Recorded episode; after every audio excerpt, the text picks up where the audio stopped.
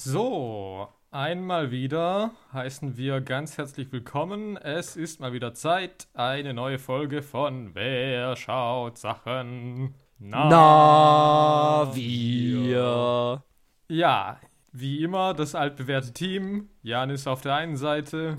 Äh, Olli Osaft hier, Filmnerd von Beruf. Oha, von Beruf. Davon können andere nur träumen. Äh, Also ich zumindest. so manche, ja. nicht, nicht viele vielleicht, aber so manche, ja. Ja. Und ja, es ist mir eine ganz große Freude, die heutige Folge anzukündigen, denn Ja. nicht nur haben wir einen Film im Gepäck, die, über den ich schon sehr lange mal reden wollte, sondern wir Aha. haben vor allem auch eine ganz große Premiere hier, denn Oh Gott. wir haben zum einen heute die Kategorie Janis Schmuddelkino, die Kategorie für Filme, die ihr euren Schwiegereltern nicht vorsetzen wollt. kommt auf die Schwiegereltern drauf an. Aber okay, ja. Na?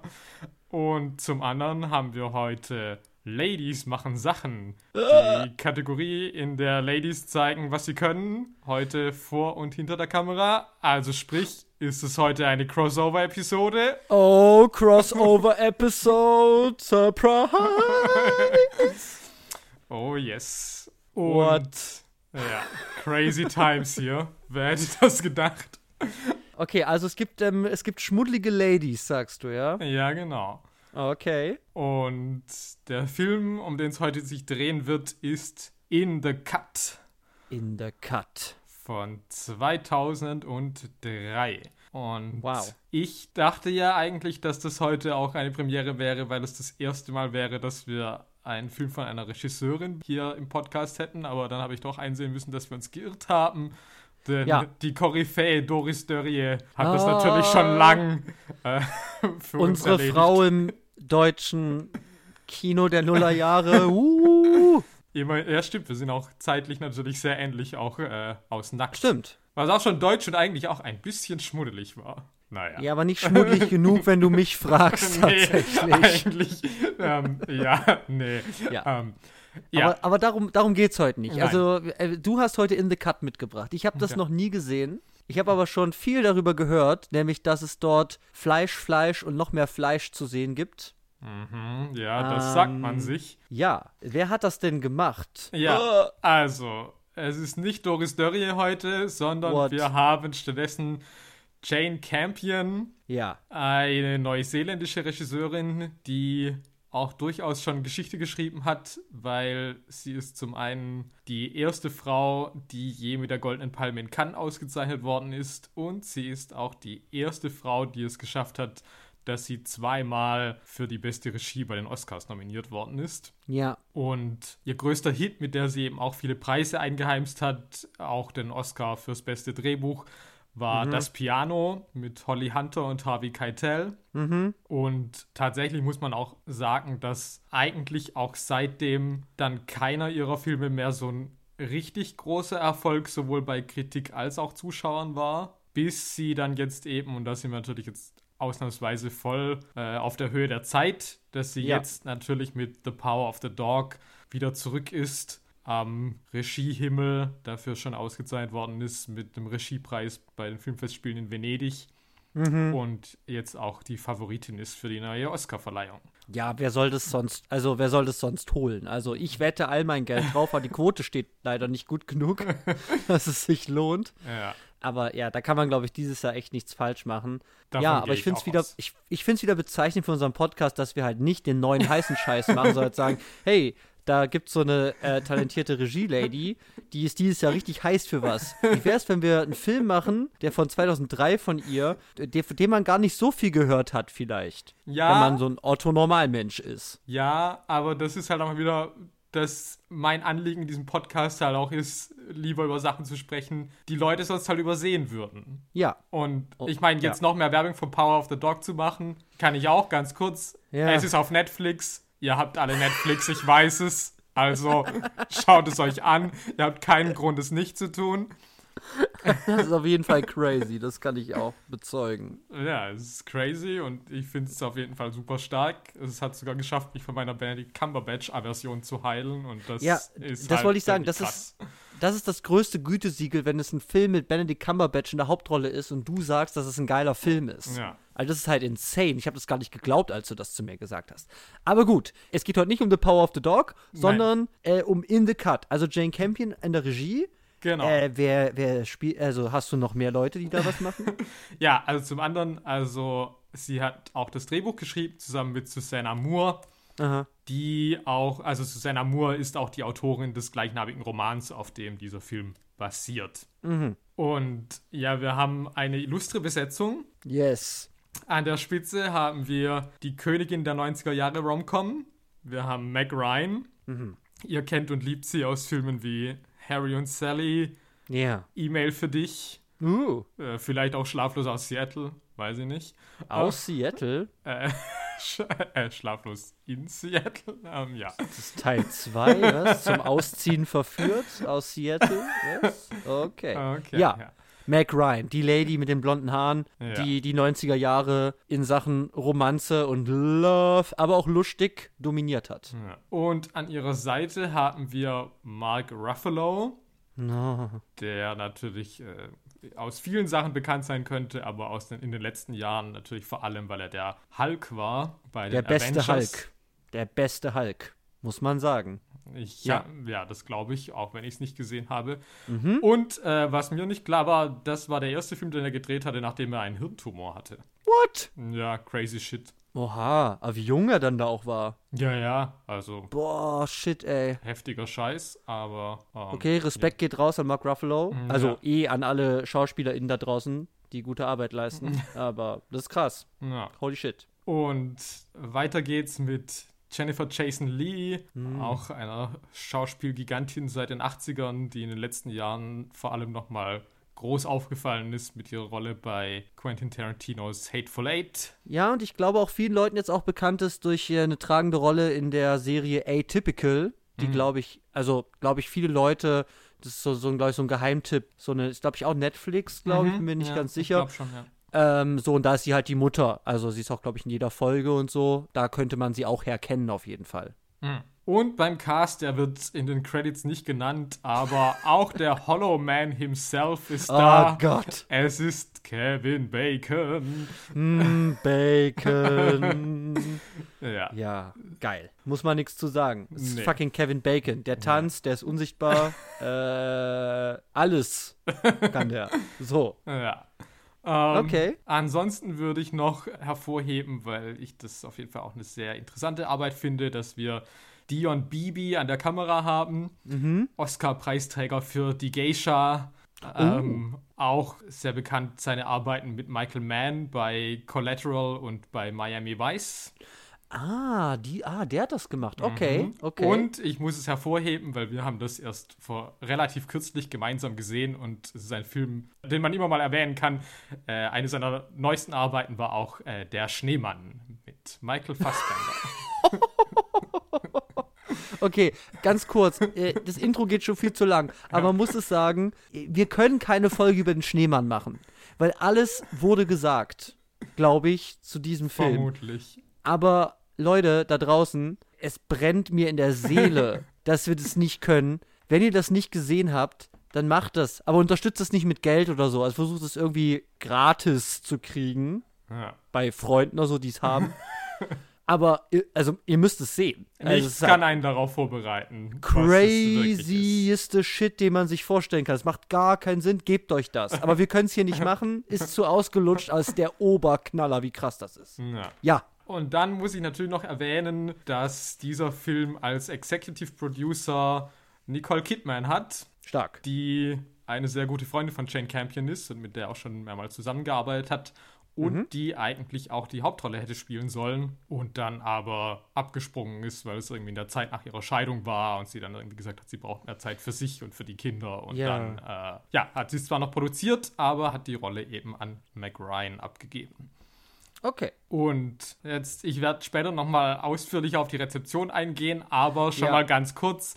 Also das Ganze wurde von der Kritik sehr durchwachsen bis eher schlecht aufgenommen. Mhm. Und vom Publikum halt katastrophal und das hat 12 Millionen gekostet und hat aber in den USA nicht mal 5 Millionen eingespielt. Also das war ein ganz schöner Flop und ja, damit würde ich sagen, würde ich doch erstmal dir das Wort geben, damit du uns erzählen ja. kannst, was okay. denn hier so passiert mit diesen Ladies. Also kurzer Disclaimer, nichts, was ich sage, gleich wird in irgendeiner Form diesem Film gerecht. Also, das, was ich gleich sage, spiegelt in gar keiner Art und Weise, glaube ich, wieder, was da eigentlich in diesem Film passiert. Aber ich tue es trotzdem. Hast du die Uhr gezückt? Ja, klar, schon bereit. Okay, dann würde ich sagen, äh, keine weiteren äh, Ausreden. Und wir starten in 3, 2, 1, los! Also, der Film handelt von Franny, einer Englischlehrerin, die bei einem Treffen mit einem Schüler in einer Bar einen Blowjob im Keller beobachtet. Der Polizist Malloy erzählt ihr daraufhin in ihrer Wohnung von einer Enthaupteten, deren Körperteile vor Frannys Haus gefunden wurden und sich später als die Felatierende aus der Bar herausstellt. Parallel zu der weitergehenden Mordserie fangen Malloy und Franny eine Sexbeziehung an. Alles läuft gut, bis Frannys Schwester zum Opfer des, Mor des Mörders wird Franny verdächtigt daraufhin Malloy, jedoch sind auch weitere Männer aus ihrem Umfeld äußerst verdächtig. Nachdem sie einen verlorenen Anhänger in Malloys Jacke findet, lässt sie diesen sexuell angekettet in ihrer Wohnung zurück. Malloys Partner nimmt sie in seinem Wagen mit, stellt sich dann aber als der Mörder heraus und Franny erschießt ihn an einem roten Leuchtturm. Sie kehrt am Ende des Films blutüberströmt in Malloys angekettete Arme zurück und die Tür geht zu. Yes! 76 Sekunden. Respekt. Oh, yes! Stark, stark, stark. Lang hat's gedauert, endlich. Ja, aber ich glaube, es ist ganz gut, dass ich den Disclaimer nochmal vorweggeschickt habe.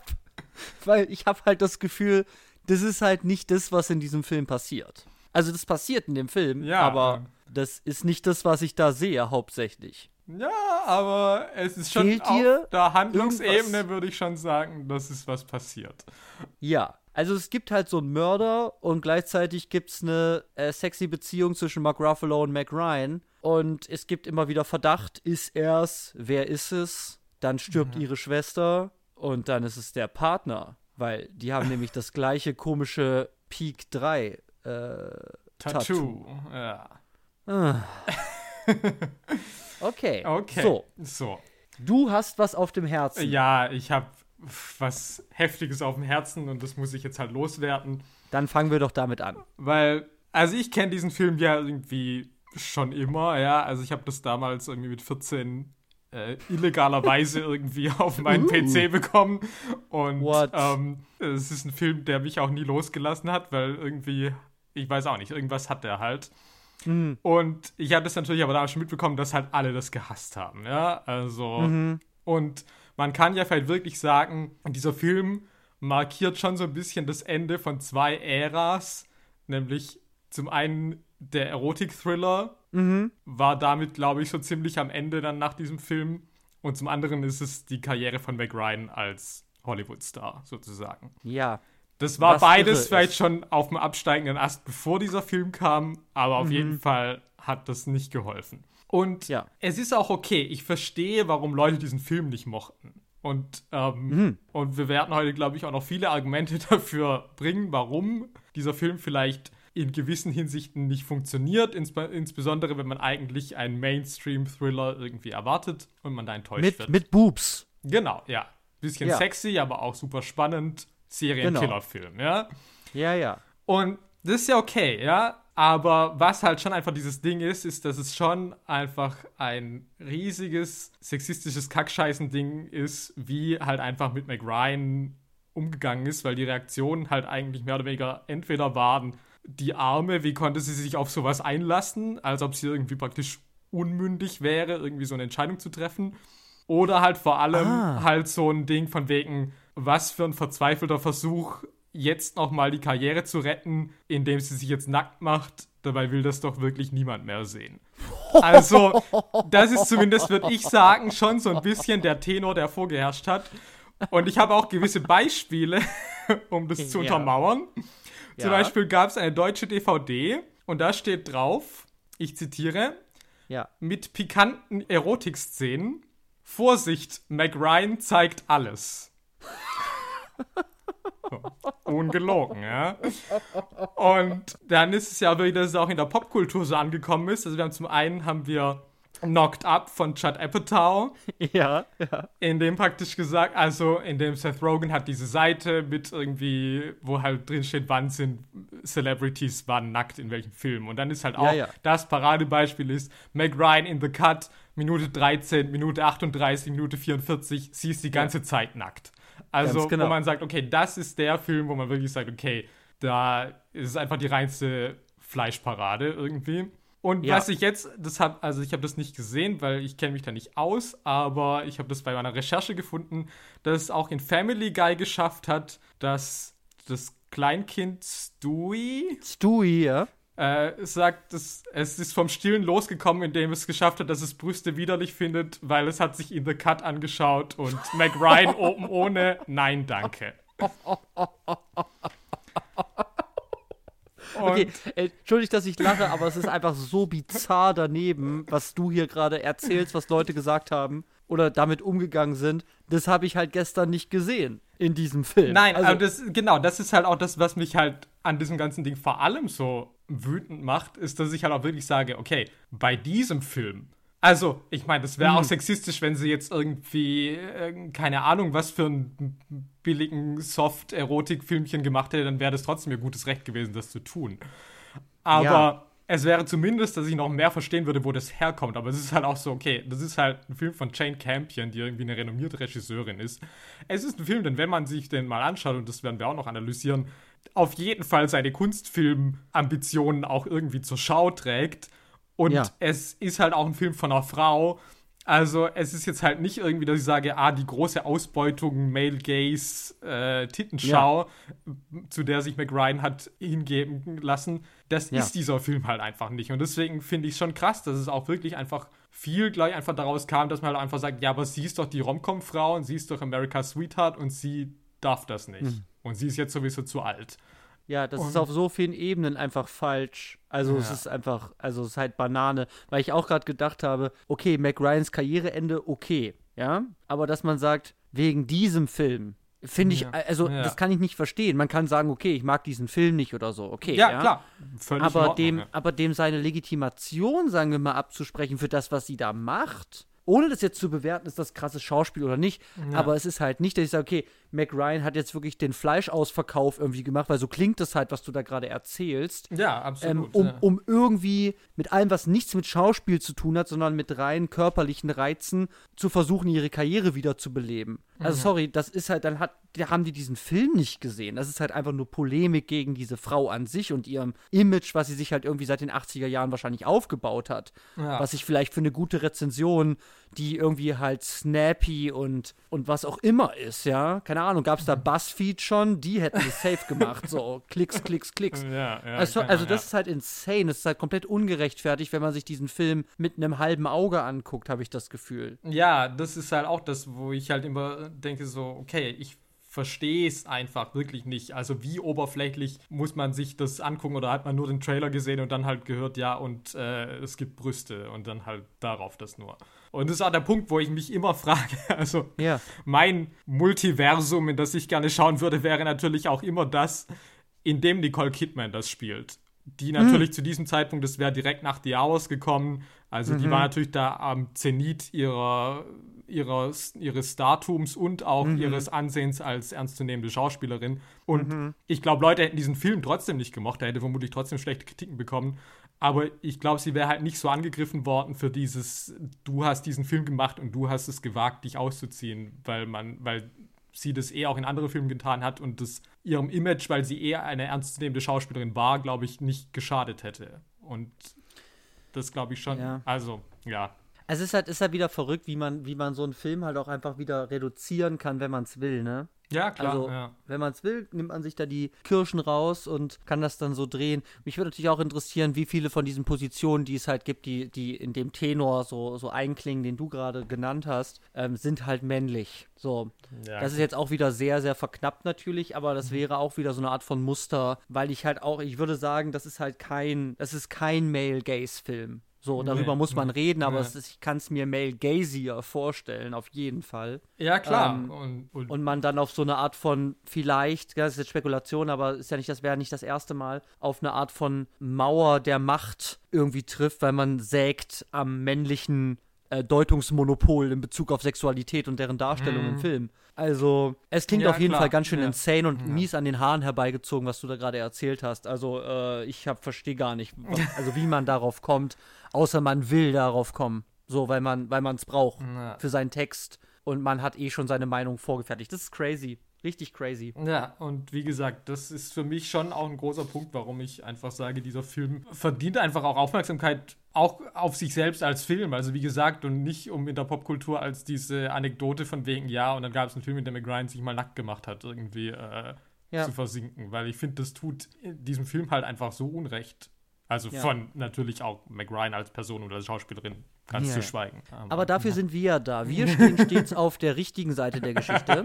Und wir sind nicht die Ersten und werden hoffentlich nicht die Letzten sein, aber wir sind Teil der Lösung und nicht des Problems. Und wir versuchen, auch wenn wir am Ende sagen, es ist die totale McRyan-Fleischparade, geben, nehmen wir uns wenigstens die Zeit und versuchen hier in ausgedehntem Maße, wie wir es immer tun, zu gucken, was ist es eigentlich für ein Film. So. ja. Und was macht der, um genau zu gucken, auf was für Ebenen arbeitet der, um erstmal rauszufinden, was ist es eigentlich? So. Und nachdem wir jetzt gerade kur also kurz die Rezeptionsrand mit Jannis hatten, Ja. äh, vielen Dank dafür, ja, gerne. würde ich sagen, reden wir doch erstmal übers Genre. Mhm. Das machen wir immer gerne so zum Einstieg, können wir erstmal so abstecken, weil mit einer Genrezuordnung lassen sich bereits gewisse Strukturen, entweder durch Bejahung, weil der Film sagt, da sehe ich mich drin oder da gehe ich rein und benutze gewisse Motive und Mittel, eine Abgrenzung zu machen oder eben auch zu sagen, oder eine Bestimmung zu machen oder eben auch, weil er sich abgrenzt von gewissen Genres, die er vielleicht aber aufruft. Das heißt,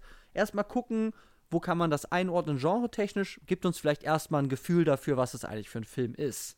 Und was man ja häufig liest, was ich jetzt auch irgendwie häufig gelesen habe als Beschreibung, ist Erotik-Thriller. Ja. So. Das ist so ein Genre, gibt es gibt's viele Vertreter. Mir fällt natürlich sofort irgendwie Basic Instinct. Klar, der Äh, größte Klassiker, ja. Genau. Gibt ja noch diesen komischen Bruce Willis da, Color of the Night, aber das habe ich auch, äh, das habe ich als Jugendlicher tatsächlich mal gesehen.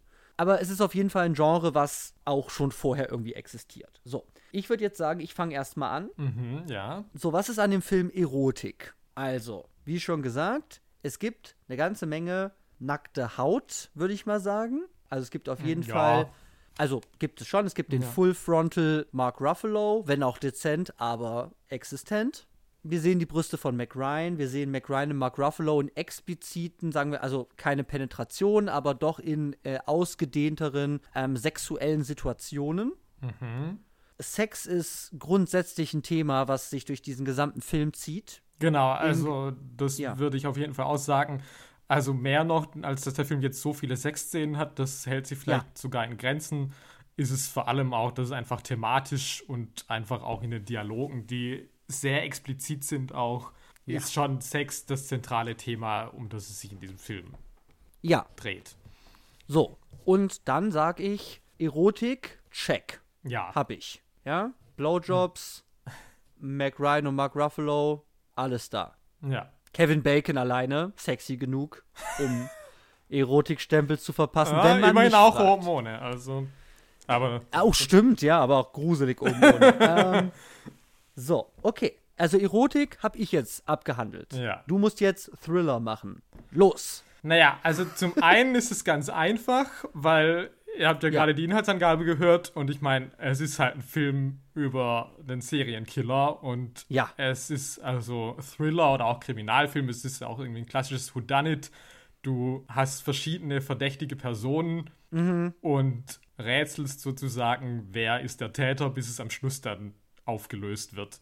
Ja, aber spannend so. ist natürlich auch, also wäre vielleicht auch so ein klassisches Motiv, dass wenn man sagt, die Polizei ist eigentlich planlos, da, da muss ich die Ermittlungen selbst in die Hand nehmen. so, so ein Motiv. Sowas ist es tatsächlich nicht, aber Nee. ähm, wenn es irgendwie auch, also wenn jemand Verdächtigungen anstellt oder wenn jemand in Situationen ist, wo wir Verdächtigungen anstellen können, dann ist es halt, wenn Mac Ryan das Ganze tut. Und Ja. eigentlich nicht Malloy, also Mark Ruffalo. Ja, also da kommen wir vielleicht schon zu diesem Punkt. Also dieses Ganze hat eine Thriller-Geschichte. Ja? Auf jeden Fall. So. Es gibt einen Mörder, da stirbt die Schwester von der, die wird, ent, also die sterben nicht einfach nur, die wird enthauptet. Es wird auch Ja. grafisch, sagen wir mal, beschrieben. Also, sie hat den Kopf von der in der Hand. ja. Es wird en Detail nicht gezeigt, aber von Mark Ruffalo beschrieben, ähm, wie der die Leute umbringt. Das ist ganz grausam und der kursiert da draußen. Die finden Körperteile in einer öffentlichen, ähm, äh, hier so ein, so ein, äh, na, so ein Waschsalon Mm, ja. und so. Da fließt eine Menge blutiges Wasser und also es gibt auf jeden Fall Crime, Gewalt und, und Mord und ein Killer on the loose. So. Genau. Und die Sache ist aber schon, dass es eigentlich mehr thematisch bleibt, als dass es jetzt sozusagen wirkungsästhetisch so auf eine Thriller-Ebene geht, vielleicht. Darüber müssen wir dann gleich nochmal, wenn wir das so ein bisschen abwiegen, vielleicht noch so ein bisschen machen. Aber wir Ja. können erstmal sagen, es hat diese Elemente. Ja, ja, das absolut. Okay, damit wäre ja alles gesagt, oder? Ja, mm, damit tut man dem Film halt irgendwie doch Unrecht, weil er interessiert sich halt doch noch für andere Sachen, die halt außerhalb dieser Komponenten stehen. Und Okay. ich würde halt sagen, im Zentrum steht auf jeden Fall schon diese Beziehung zwischen den Figuren von Meg Ryan und Mark Ruffalo. Und insofern, es ist ein bisschen schwer, das zu kategorisieren mit den Genreworten, die wir haben, weil wenn ich jetzt sage Beziehungsdrama, Liebesdrama, dann Dann denke ich an eine Schnulze. Ganz genau. Also da, So. da kommen eigentlich irgendwie ganz andere Sachen einem im Kopf, wie das, was dieser Film mir präsentiert. Ja. Wie ein einziger Tag ist für mich ein Beziehungsliebesdrama. Ja. Das ist nicht das, was ich in, in The Cut gesehen habe. Nee, und es ist auch schwer wirklich zu sagen, dass es ein Drama ist, weil an sich jetzt ja auch, Ja. was diese Beziehung angeht, da, also klar, die haben Konflikte, aber es ist jetzt auch nicht so, dass da jetzt irgendwie was konkret Dramatisches passiert. Ich meine, was Dramatisches passiert, ist ja eigentlich in dieser Thriller-Storyline und jetzt nicht unbedingt, was diese Beziehung angeht. Deswegen, es ist schwierig, es so genau zu treffen, aber trotz allem nimmt auf jeden Fall diese Beziehung und die Behandlung derselben einen großen Raum in diesem Film ein. Also sie reden ja nicht nur über Sex, auch wenn sie sehr viel über Sex reden, sondern sie reden ja auch punktuell ja auch, oder selbst wenn sie über Sex reden, ist das immer eigentlich eine Form von Aushandeln ihrer Beziehung zueinander. Was auch immer das für eine Beziehung ist. Also, wenn ich jetzt nur sehen würde, ohne dass die reden, die, die schlafen einfach den ganzen Tag miteinander, dann weiß ich nicht. Erotik, okay. Aber es geht eben auch um mehr. Es geht eben, wie diese beiden zueinander irgendwie finden und wie diese beiden halt auch irgendwie ihre Beziehung auf eine gewisse Art und Weise weiterentwickeln. Um Ja. das mal so ganz platt zu sagen. Das heißt, so Beziehungs, also, also Beziehung, menschliche Beziehung oder, oder, oder heterosexuelle Partnerbeziehung ist hier auf jeden Fall ein Thema. So, was hier verhandelt wird. Ja. So, okay. Ja, dann würde ich halt noch sagen, denn das hat halt gar kein Genre. Wir haben einen Begriff dafür. Ihr hört ihn jede Folge. Und es sind halt Elemente des Etwas, würde ich sagen. Ja, ja. Das ist halt, dieser Film könnte halt ein, sagen wir mal, handwerklich, also Ridley Scott hätte es machen können, dann, dann wäre jede Einstellung sauber, jeder wäre auf dem Platz gestanden, wo hätte stehen müssen und das Ding wäre einfach so, so gelaufen, ja? Wäre ein Ja. bisschen öde geworden, aber okay, Ja. läuft halt. So. Das ist mehr hier. Definitiv. Und ich glaube, man kann das erstmal benennen, wenn ich denke, ich denke erstmal an so optische Mittel. Ich meine, war das bei Paranoid Park, als so extrem mit Unschärfen und Großaufnahmen und Verzerrungen zum Beispiel gearbeitet wurde? Da war auf jeden Fall viele Zeitlupen da drin. Ah, da waren Zeitlupen drin. Ja, okay. Ich denke aber irgendwie noch so an irgendwelche optischen Verzerrungen. Okay, aber hier haben Kann wir aber auf jeden sein, Fall ja. eine ganze Menge Spiel mit Unschärfen. Also bis Mhm. zu wirklich penetranten Ausmaß. Ja, dass eben Hintergründe eigentlich grundsätzlich, also in der Tiefe, eigentlich grundsätzlich unscharf sind. habe ich so das Gefühl. Ja. Und es geht halt hin bis zu Bildern von, ich habe im Zentrum ein bisschen was Scharfes und der ganze Rand ist einfach nur Blur. Ja. So, und dann scheint da auch noch Licht durch und ich sehe gar keine Konturen so richtig, außer so ein bisschen in der Mitte so ein Gesicht oder so.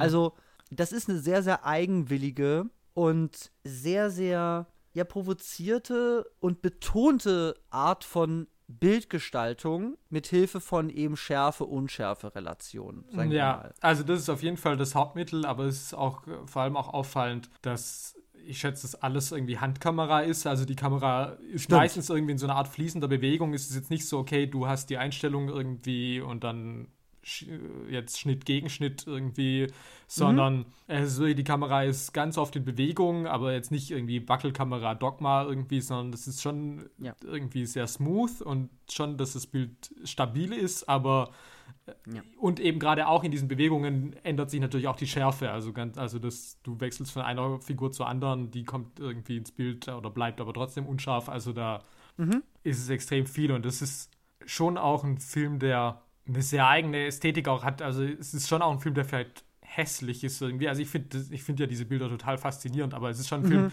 dem es auch ganz viel äh, irgendwie im Halbdunkel ist, irgendwie Leute nicht richtig ausgeleuchtet, äh, Ja. irgendwie in, in den Schatten und also es jetzt nicht irgendwie ein Spiel mit Licht und Schatten ist, wo du sagst, ah, das ist jetzt so expressionismusmäßig von wegen, ah ja, irgendwie du guckst die Schatten fallen von hier und hier kommt das Licht rein, sondern es ist, ist ein sehr naturalistisches Spiel. Also es ist, hat oft so eine sehr intime Atmosphäre auch dadurch. Okay, also dann könnte man wahrscheinlich sagen, dass es mit natürlichen Lichtquellen, die innerhalb der Welt, sagen wir mal, es arbeitet und nicht versucht von aus, also selbst wenn es das gibt, aber sind zumindest nicht so offensichtlich, dass ich sage, äh, so wie wir Leute sagen, oh, es ist total dunkel und ich kann alle Leute sehen. Das habe ich, glaube ich, hier schon mal im Podcast gesagt, was ja so ein klassisches Ja, ja. Nachtfilmverfahren, sagen wir mal, ist sagen, ja, ich sehe alle und die sagen halt, oh, ich kann nichts sehen, das ist komplett dunkel.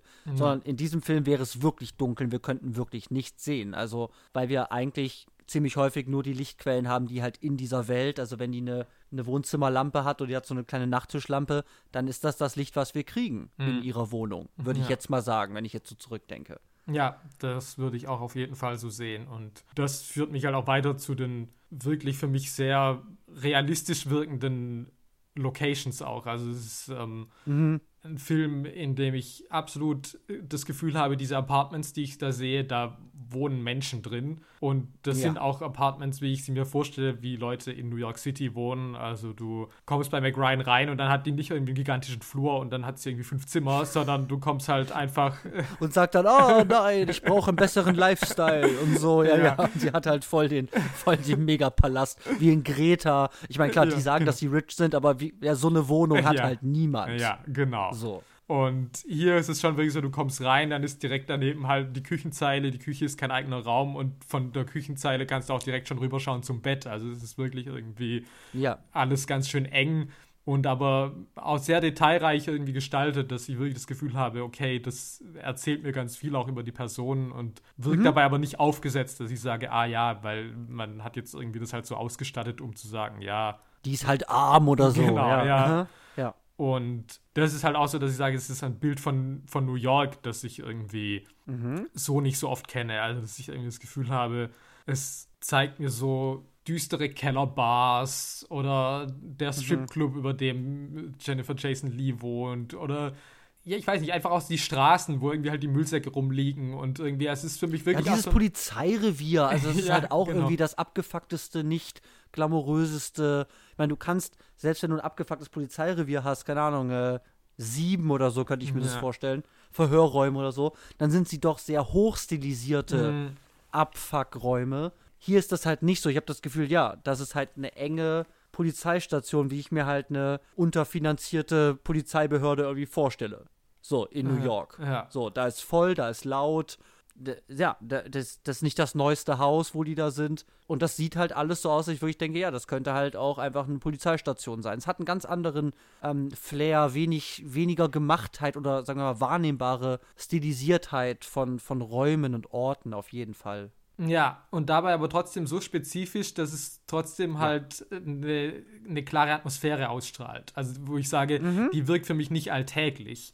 Also, die hat für mich wirklich so einen Sog irgendwie. Und das ist irgendwie auch ja interessant, dass diese Bilder an sich so, so stilisiert sind, auch so mit diesen Unschärfen. Oder natürlich, dann gibt es auch diese, diese Fantasiemomente, in denen dann äh, Ja. Sepia eingesetzt wird. Ja. Und Die sind halt komplett rausgelöst. An die muss Ja. ich halt auch denken, weil Ja. diese, immer wenn sie drum, diese, äh, sie erzählt einmal ihrer Schwester diese Geschichte. Also sie reden nochmal darüber, dass, dass ihre Mutter immer die Geschichte erzählt hat, wie sie den Vater von Mac Ryan getroffen hat. Die sind nämlich nur Halbschwestern, es versteht niemand, was mit diesem Vater los war. Weil der war was, der, ist, der heiratet jetzt zum fünften Mal, aber die Mutter von Jennifer Jason Lee hat er nie geheiratet. Keine Ahnung. Ähm, ja. und dann ist das so die Geschichte von, wie seine Mutter, wie ihre Mutter den Vater damals kennengelernt hat beim Schlittschuhlaufen. Und dann kommen eben später im Laufe des Films, la la la la, kommen dann immer wieder so Verzerrungen, da kommen wir noch zu. Aber erstmal gibt es dieses Verfahren, was optisch rausgehoben ist und für mich so eine Art von Märchenebene fast schon hat, Mhm. die eben auch optisch komplett, also vom, vom Flair der Bilder, von der Ausstattung dieses Sees, diese Bäume, was die Leute anhaben, wie die aussehen, irgendwie rausgehoben ist und komplett, also ein sehr, sehr markantes Mittel einfach ist, diese Erzählebene auf eine andere optische, ästhetische Stufe zu heben als den Rest des Films. Ja. Und, Und das, und das hat es halt. Ja. ja. Ja, Und- du hast noch was? Ja, nee, und ich wollte halt sagen, dass das eben vor allem halt darauf hindeutet, dass dieser Film halt eben eine starke Regiehandschrift hat, Absolut. die dahinter steckt und die Ja. ästhetisch auf jeden Fall sehr eigene Wege geht. Ja, und, Aber und auch Inhalt, also inhaltlich jetzt nur mal ganz kurz was anzureißen. Beispielsweise McRyan liest immer äh, Gedichtzitate in der U-Bahn, die sehr zentral irgendwie dann immer eingesetzt sind. Und so gibt es halt schon auch irgendwie Sachen, wo man sagt, okay, klar, da nimmt sich der Film Zeit für, für Dinge, die sich jetzt ein reiner Thriller sieben Abklatsch jetzt irgendwie nicht nehmen würde. Ja, weil das ist nämlich, glaube ich, ein ganz zentraler Punkt. All die Dinge, die wir gerade genannt haben, wo wir sagen, da, da zeigt sich eine Regiehandschrift oder etwas sehr Ostentatives, also wo sich die Mittel sehr aufdrängen und ihre eigene Wirkung, Atmosphäre irgendwie entfalten. Das, glaube ich, nochmal wichtig ist, dass eben diese Wirkungen oder, oder der Kontext, in den sie sich einreihen, nicht mit Erotik oder Thriller im engsten Sinne verbunden sind. Also sie dienen nicht der Atmosphäre oder, oder der Erzeugung einer Atmosphäre, die jetzt, sagen wir mal, der, also äh, schon auch, aber in dem, in dem äh, deutlichen Maße oder in der, in der Stärke auch, die, sagen wir mal, die Erotik zu unterstreichen oder den Thrill zu unterstreichen. Also ich sage, okay, es kann ja einen starken Film haben mit einer eigenen Handschrift, aber sagen, okay, es ist halt ein spannend gemachter Film mit spannenden eigenen Mitteln. So Ja. das geht hier teilweise in eine andere Richtung. Also es sind, es ist so eine Art von eigene Handschrift, die sich da aufdrängt, die aber irgendwie diesen, diesen Hauptgenres, die immer genannt werden, also Erotik und Thriller, häufig gar nicht dienlich sind. Ja. Habe ich, hab ich das Gefühl. Also, dass ich diese Märchenebene zum Beispiel kriege da mit, mit dieser Geschichte, das hilft mir nicht für die Thriller-Atmosphäre. Ähm, es ist auch nicht unglaublich erotisch. Ich sage, uh, wie lassiv jetzt die Stimmung wird dadurch, weißt du? Ja, ja, ja, absolut. Ähm, und so ja. ist das bei vielen dieser Mittel, glaube ich, die wir gerade, die wir gerade beschrieben haben. Oder auch die Unschärfen. Ne? Du kannst die Unschärfe benutzen. Jemand kommt aus der Unschärfe und es ist gruselig, weil ich kann ihn gar nicht erkennen von hinten oder so. Nee, so ist es nicht. Sondern dieser ganze Film ist voll mit Unschärfen, die ein spezielles Gefühl irgendwie gleich auslösen, wenn ich diese Bilder sehe, wenn ich die Umgebung sehe. Ähm, und was ein sehr, sehr wirklich starkes, eigenwilliges Mittel ist, was sich nicht einfach unbemerkt in den Dienst von Erotik- oder Thrill-Elementen irgendwie stellt. Sondern es ist irgendwie davon so ein bisschen losgelöst und packt so eine extra Ebene auf einen Film, der, wenn Ridley Scott ihn gemacht hätte, auf jeden Fall nicht so aussehen würde. Definitiv. These des Tages. Äh, Würde Ridley es tun? Nein. Nein, Safe nicht. safe nicht. Ja. Ja. Okay. Also, Genre ist schon mal eine crazy Nummer. Ich kann gar nicht sagen, was das eigentlich ist. Weil es hat halt von mehreren, es hat so viele Elemente von mehreren Schienen, die wir gerade versucht haben zu benennen. Aber die fügen sich teilweise auch irgendwie nicht so richtig zusammen, mal mehr, mal weniger. Aber es ist auf jeden Fall eine ganze Menge irgendwie drin. Weswegen ich allein schon das, was du am Anfang gesagt hast, dieses Jahr ist halt so ein Schmuddelfilm, Titten raus, juhu, halt überhaupt nicht verstehen kann. Man Ja, kann trotzdem nee. sagen, dass einem der Film nicht gefällt oder dass es nicht gut gemacht ist. Ja, keine Ahnung, das kann man alles sagen. Aber all diese Dinge Ja. zu ignorieren und zu sagen, das ist halt ein Schwanz- und Tittenfilm, greift halt viel zu kurz. Und wenn man, wie gesagt, wenn man diesen Film mit einem halben offenen Auge guckt, dann sollte das eigentlich auch sehr deutlich werden. Ja, absolut. Also es ist super Ja, weird. ja. So, aber wenn wir jetzt schon beim Thema eben Oh Gott. ähm, der Rezeption sind ja auch noch mal und eben aber jetzt auch dieses Genre-Thema hatten, muss man vielleicht schon auf gewisse vielleicht Unzulänglichkeiten hinweisen, Uh, weil Bitte. ich schon sagen würde, okay, als Thriller funktioniert dieser Film vielleicht halt nicht sonderlich gut. Und Nee. ich weiß nicht, ob es ist, weil Jane Campion sich nicht dafür interessiert oder weil Aha. es ist, weil sie es nicht kann. Das weiß ich wirklich nicht. Aber also Ja. zum einen ist halt wirklich, es gibt halt wirklich eigentlich wenig oder kaum Szenen, die wirklich auf Thrills ausgelegt sind. Ja. Also, es gibt schon irgendwie Situationen, wo es irgendwie unbehaglich wird, also wo man ja schon merkt, irgendwie, es könnte gefährlich für McRyan werden, also weil es ist ja auch immer irgendwie, keine Ahnung, dann ist auf einmal Kevin Bacon in ihrem Apartment. Ja, und der ist halt crazy. Ja, so. Also, ich meine, das könnte jetzt schon irgendwie eine spannende Szene werden. Das ist schon, dass du sagst, hm, dann könnte was passieren, aber das wird jetzt nicht inszenatorisch irgendwie richtig hart äh, irgendwie äh, ausgequetscht, dass du sagst so, oh Mann, ja, jetzt äh, da es aber richtig irgendwie, kommen mir die Schweißperlen auf der Stirn, ob sie es irgendwie aus diesem Apartment rausschafft oder ob er jetzt nicht doch der Mörder ist. Ja. Nee, halt irgendwie nicht. Und auch ja. der Film verzichtet ja praktisch auch komplett auf Gewaltszenen. Also, ja. was wir praktisch sehen, sind immer nur die Auswirkungen von Gewalt, eigentlich fast ja. immer. Check. Und dementsprechend haben wir aber auch keine Szenen, in denen jetzt Leute umgebracht werden. Also nicht irgendwie, keine Ahnung, jemand kommt nach Hause, oh, es ist ein verrückter Serienmörder in, meinem, in meiner Wohnung, jetzt wird's spannend, schaffe ich es da lebend raus oder nicht? Nee. Mhm. Also es ist halt einfach so, okay, Leichen werden gefunden. Ja. Aber dann sind die halt schon tot. Dementsprechend ist da kein Thrill in dem Sinne jetzt mehr. Und auch am Ende wenn, wenn es das Finale ja. gibt, in dem ja praktisch ja. der Todeskampf ist, dann ähm, zeigt uns Jane Campion was ganz anderes zwischendrin auch nochmal. Also sie, sie fährt praktisch mit der Kamera weg und zeigt dann nochmal die, die Märchensequenz mit ihrem Vater. Da können wir auf jeden Fall nachher nochmal eingehen. Ja. Aber auch da ist praktisch ja. Und dann hört man einen Schuss und ja, dann ist der Killer halt tot. Um. Ähm. Ja, sie hat ihn wohl dann erschossen. Das, ja. das habe ich nicht verstanden. Das war crazy. Liegt er auf ihr drauf mit einem Loch in der Brust. Also, ja, ja also, okay, ich verstehe total, was du sagst. Ich habe jetzt halt, ich, ich habe mal eine provokante These. Ja. Die vielleicht gar nicht so provokant ist. Es ist eine krokante These. So. Diese Zuschreibung von eben ein Thriller, ja, also wenn ich ein Thriller bin, dann habe ich das folgende, sagen wir mal, zu leisten Nämlich, ja, so und solche Szenen, die das und das auslösen, die der und der Art konzipiert sind, so wie du es gerade beschrieben hast, ja. Mhm. Aber das ist eben eigentlich eine Zuschreibung, die ja eigentlich erst danach erfolgt, wo ich ja sage, wenn ich das mal weglasse und sage, wenn ich jetzt nicht denken würde, dass das ein Erotik-Thriller sein will, ja, was ist es dann für mich? Weil ich würde nämlich gar nicht sagen, die Thrill-Sachen sind schlecht oder also weißt du, die, die funktionieren nicht oder sind, sind schlecht gemacht. Ich habe das, ich habe tatsächlich das Gefühl, die sollen dazu gar nicht benutzt werden. Also ich finde schon die Art und Weise, wie Dinge hier aneinander gereiht sind, arrangiert sind, auch in der Lückenhaftigkeit und in der, in der Zerstückeltheit, die es hat, sehe ich aber einen klaren dramaturgischen Plan, habe ich das Gefühl. Und eine klaren Inszenierungstechnik, weswegen für mich das, das ich habe es heute schon gesagt, ich finde es so schwierig, diesen Film als gut oder schlecht tatsächlich zu bewerten. Ja, das so. kann ich verstehen, ja.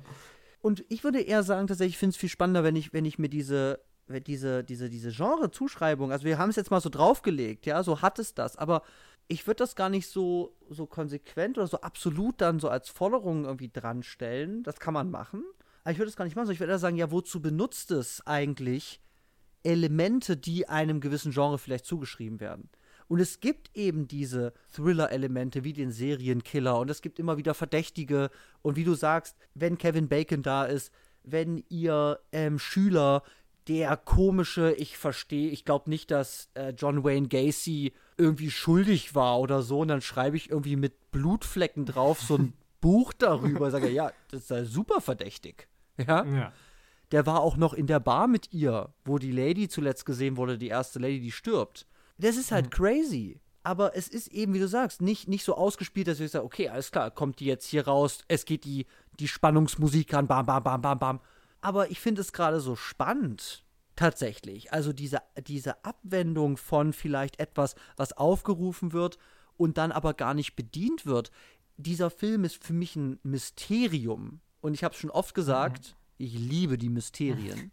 Ma manche Sprünge sind mir auch zu crazy. Also ich verstehe auch nicht alles. Und ich so, ja, was? Okay, keine Ahnung. Aber ich habe nicht das Gefühl, dass vielleicht Dinge also aus Unvermögen nicht gemacht wurden. Wie du es als Möglichkeit, dass Jane Campion halt nicht versteht, wie man einen Thriller halt inszeniert. Ich habe eher das Gefühl, das interessiert sie gar nicht so sehr, sondern es interessiert vielleicht, dieser Film interessiert sich für andere Dinge an diesen Genre-Elementen. Ah, also, wie gesagt, ich sehe das ja auch als Möglichkeit. Ich, genau, deswegen sage ich ja. Also, ja, so wie also, vor. Ja, ja. Und mir geht es vielleicht mehr nur darum, dass ich schon sagen muss, ich verstehe in, einem gewissen, in einer gewissen Form, warum Leute das auch gehasst haben. Weil es Absolut. sich halt wirklich weigert, etwas Absolut. zu bedienen, was du eigentlich, wenn du jetzt eben nur die Plotbeschreibung hörst, absolut denkst, dass du das bekommen würdest. Und. Ja, halt wirklich spannende Sachen, ja. Ähm, Mac Ryan fürchtet äh, um ihr Leben in ihrer Wohnung, ist jemand vor der Tür, dann stellt sich raus, es ist nur ihr Schüler, aber der ist dann doch creepy und kann sie jetzt noch. Also, ne, solche ja, Sachen sind ja. ja möglich, aber das passiert halt nicht. Ja. Und es geht halt schon ein bisschen weiter, dass ich halt auch sagen würde, du kriegst ja auch, also es gibt keine Ermittlungen in dem Sinne. Nee. Also, es geht zwar darum, wer ist der Täter, also in irgendeiner Form auch, ja. aber wir kommen dem ja nie näher. Also es ist nicht so, wir haben jetzt irgendwelche Spuren und jetzt wissen wir vielleicht irgendwie doch ein bisschen mehr. Jetzt hat er sich irgendwie. Nee, es läuft halt einfach weiter, bis er halt einfach sagt, ja, ich bin's. Ähm, und ja, oder halt die, die erste Spur, die wir eigentlich sehen, nämlich dieses Tattoo mit der Peak 3. Ja. Die sie ja erst, also äh, welches sie ja erst auf, auf Mark Ruffalo bringt, weil er hat das nämlich. Und er sagt aber, nee, äh, ich, ich gehöre praktisch zu einem Club. So. Und es stellt sich ihm raus, ja, sein Partner hat das. Und diese Beobachtung, die sie eben in der ersten Szene macht, ah, da ist ein Verdächtiger, also dieser Mann wurde mit dem Opfer gesehen und der hat so ein Tattoo, ist er halt, ja, der hat das auch an der Hand, der Partner. Also, das ist eigentlich das, was den Fall löst. Ja, und das wäre halt eigentlich. Und er sagt's dann auch einfach. Also, ja. den musste man nicht so doll überführen, als dass er zur richtigen Zeitpunkt in seinem Auto sitzt. Ja, auch da ist halt wirklich, dieser ganze Fall wäre halt gelöst, wenn McRyan und Mac Mark Ruffalo sich einmal unterhalten würden wie normale Leute, weil sie sagt ihm praktisch, ich habe dich schon mal gesehen, du warst ja. doch in der Bar, die Alte hat ja einen geblasen. Dann sagt ja. er, nee, das war ich nicht. Jetzt wäre die logische Sache, dass er fragt, warum denkst du, dass ich das war? Und ja. dann würde sie sagen, weil der Mann hatte das Tattoo, das du auch hast. Und dann würde er sagen, ah, dann war das wohl mein Partner. Und damit hätte das Ganze ein Ende. Check. Aber, Film aus. Ja. Deswegen, also, wie gesagt, mich stört das nicht. Ich meine, für mich hat dieser Film andere Stärken. Aber es ist ja. schon, dass auf einer reinen ja. Kriminalfilmlogik nee. ist das nicht allzu stark, was ich da sehe, wenn ich es unter dieser Prämisse eigentlich gucken will. Ja, und ich würde eben stark als, als sagen wir mal, ähm, sich in klassische Muster dieses Genres einreihen und eben gewisse Erwartungen bedienen, die ich daran habe. So, das, das, das, das, wenn du das sagst, das kann ich total verstehen. Aber ich würde eben auch sagen, ich finde es ganz spannend, ähm, was man damit noch machen kann in diesem Film. Nämlich es nicht zu bedienen und es mit etwas anderem zu mischen. Oder mit vielen anderen Komponenten zu mischen und dann zu gucken, ja, was brauche ich eigentlich von was und was kommt am Ende bei raus. Und ich glaube, darüber müssen wir jetzt reden. Ja. Wobei, ich muss auch noch kurz anmerken, auch, dass wir nie erfahren, warum der Mörder eigentlich diese Frauen umbringt. Um, ja, er ist halt ist ein Arsch. So, ja. Das habe ich gelernt. Männer. Der betrügt seine genau. Frau und dann kommt die rein und der äh, haut die dann ordentlich um. Aber als sie noch seine Plakette als, was irgendwie, San Juan Mann des Jahres oder was aus dem Fenster schmeißen wollte.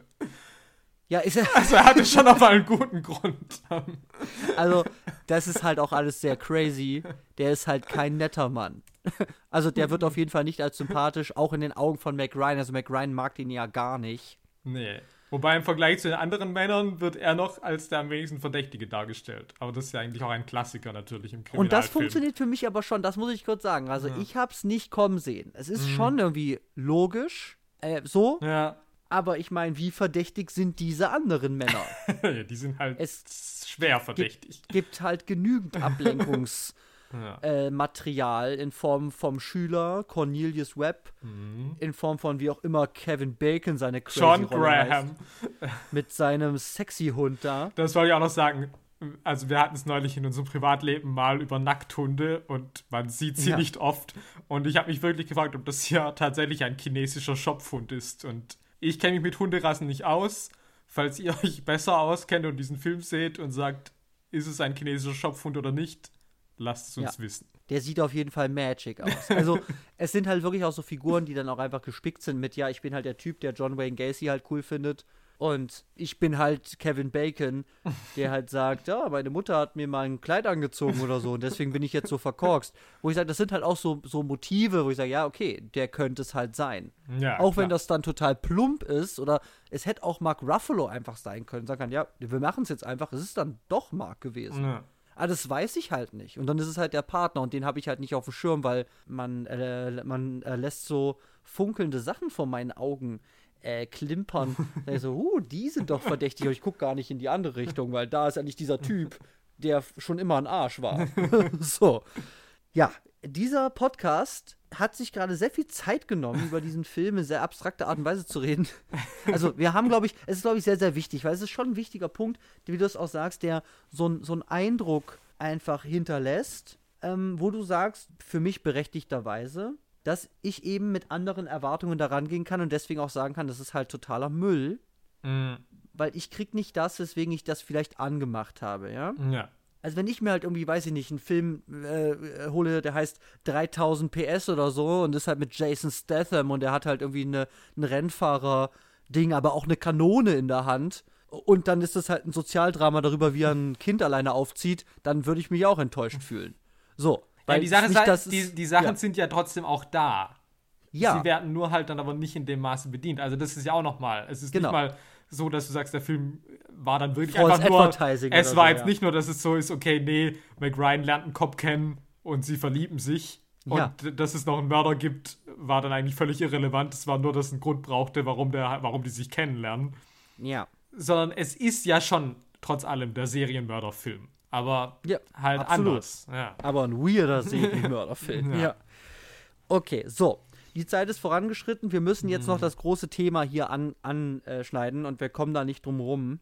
Und das ist eben, was ich am Anfang sagte, guckt man sich die Plotline an, ist halt nicht das drin, worum es da geht, weil dieser Film ist für mich eine sehr ausgedehnte, differenzierte und originelle Kontemplation und Auseinandersetzung über und mit Sexualität, mhm. menschlichen Beziehungen und menschlicher Begierde. Das sind auch alles Begriffe, die ja auch gerne mal im Film auch fallen. Also Begierde ist, glaube ich, ein Begriff, der kommt. Ich habe es auch Englisch geguckt, aber es mhm. geht schon irgendwie auch darum. Mhm. Und jetzt ist natürlich die Frage, was erzählt uns das eigentlich darüber? Und das ist eine sehr komplexe Frage, habe ich das Gefühl, weil der Film sich da vielleicht auch manchmal nicht so ganz in die Karten gucken lässt und manchmal vielleicht auch zu sehr. ja, das trifft es mal wieder sehr gut, ja. Ist so ein, ist so ein Gefühl. Ich weiß nicht. Also, ich würde erstmal, ich, ich, ich tapp noch so ein bisschen im Dunkeln, ja. Ich werfe jetzt einfach mal was rein mhm. und dann gucken wir mal, wo es hingeht. Also, mhm. für mich ist natürlich, wenn es etwas über Sexualität erzählt, für mich natürlich zentral, was passiert zwischen Mark Ruffalo und Mac Ryan. Mhm. So. Und da ist halt erst schon mal, oder auch Beziehungen, sagen wir mal. Da ist natürlich schon mal bezeichnend, ja. Der fragt sie, also der, sie, sie ist eigentlich eine potenzielle Zeugin und der fragt halt, ob die, ob die mit dem Essen gehen will. Ja. Wo ich mich die ganze Zeit frage, ist es professionell? Keine Ahnung, aber hm. macht man vielleicht so, scheint cool zu sein. Ja. So, dann gehen die eben in eine Bar und nach gefühlt vier Sätzen sagt Mark Ruffalo, ich kann der Mann, ich kann der Mann für dich sein, der du willst, dass ich bin. Ich nehme dich mit in ein schickes Restaurant oder ich leck dir deine Muschi. Ja so geht das schon mal los zwischen den beiden, sag ich mal. Ja. Das ist halt direkt explizit, wo halt nicht ist, ja, wir haben so klassische ähm, Romantik-Klischees oder lernen sich kennen und oh, meine Eltern, sondern das geht ziemlich schnell explizit zur Sache, indem Mark Ruffalo eben sehr schnell über Oralverkehr beim ersten Date mit ihr redet und das eigentlich eine Art von, ja, wie soll man das sagen? Das äh, ich kann es gar nicht sagen. Also die, äh, diese ganze Beziehung definiert sich da schon über diese beiden Figuren, die eben direkt explizit über Sexualität reden. Wobei ja nur er, also man muss ja auch sagen, sie Stimmt. geht darauf ja verbal, glaube ich, gar nicht ein auf dieses Angebot. Sie wechselt dann das Thema eigentlich. Sie wechselt das Thema, stimmt, ja. Und äh, aber auch nicht angewidert oder so, was man so äh, stereotyp kennen könnte, so, oh, was ist das für ein ekliger Mann. Sondern nee, nee, nee, das nicht, nee es ist subtiler. Sie wechselt halt das Thema, weil sie vielleicht nichts drauf zu sagen hat, weil expliziter geht's halt nicht, als das, was Mark Ruffalo gerade gesagt hat. Ja, ich glaube, sie ist halt, ja, sie ist halt so ein bisschen perplex, weil sie vermutlich ja auch mit sowas nicht gerechnet hätte. Aber andererseits scheint es schon auch irgendwie was zu sein, was, was sie ja dann äh, irgendwie erregt und was sie ja irgendwie sich auch holt. Und ich denke also, was vielleicht halt eindeutig ist, ist, dass das ja natürlich in diesen Sexszenen schon so eine Progression gibt, wo ich sage, es ist, und damit sind wir natürlich im feministischen Film sehr klassisch, dass natürlich sowas ist auch zur sexuellen Selbstbestimmtheit. Also, dass wir praktisch gehen ja. von der erste Sexakt, den wir sehen, den beobachtet sie. dann sehen wir sie masturbieren. Ja. Dann hat sie diesen ersten äh, Sex mit Mark Ruffalo, beziehungsweise da ähm, ist es eben nur Oralverkehr, das heißt, sie macht eigentlich nichts, sondern er macht was mit ihr. Und mhm. Natürlich die allerletzte Sexszene, die es gibt, ist natürlich, dass sie ihn an dem äh, Abflussrohr äh, ankettet und sie auf ihm reitet. Also insofern ja. ist da ja schon so eine Progression von wegen, okay, inwiefern kriege ich in Anführungsstrichen Macht oder inwiefern kümmere ich mich selbst um, um meine Sexualität, um meine Bedürfnisse, inwiefern hole ich mir auch, was ich mir brauche. Also das ist ja auch irgendwie mhm. sehr interessant, dass die Figur von Jennifer Jason Lee so der, der Gegenpol eigentlich ist.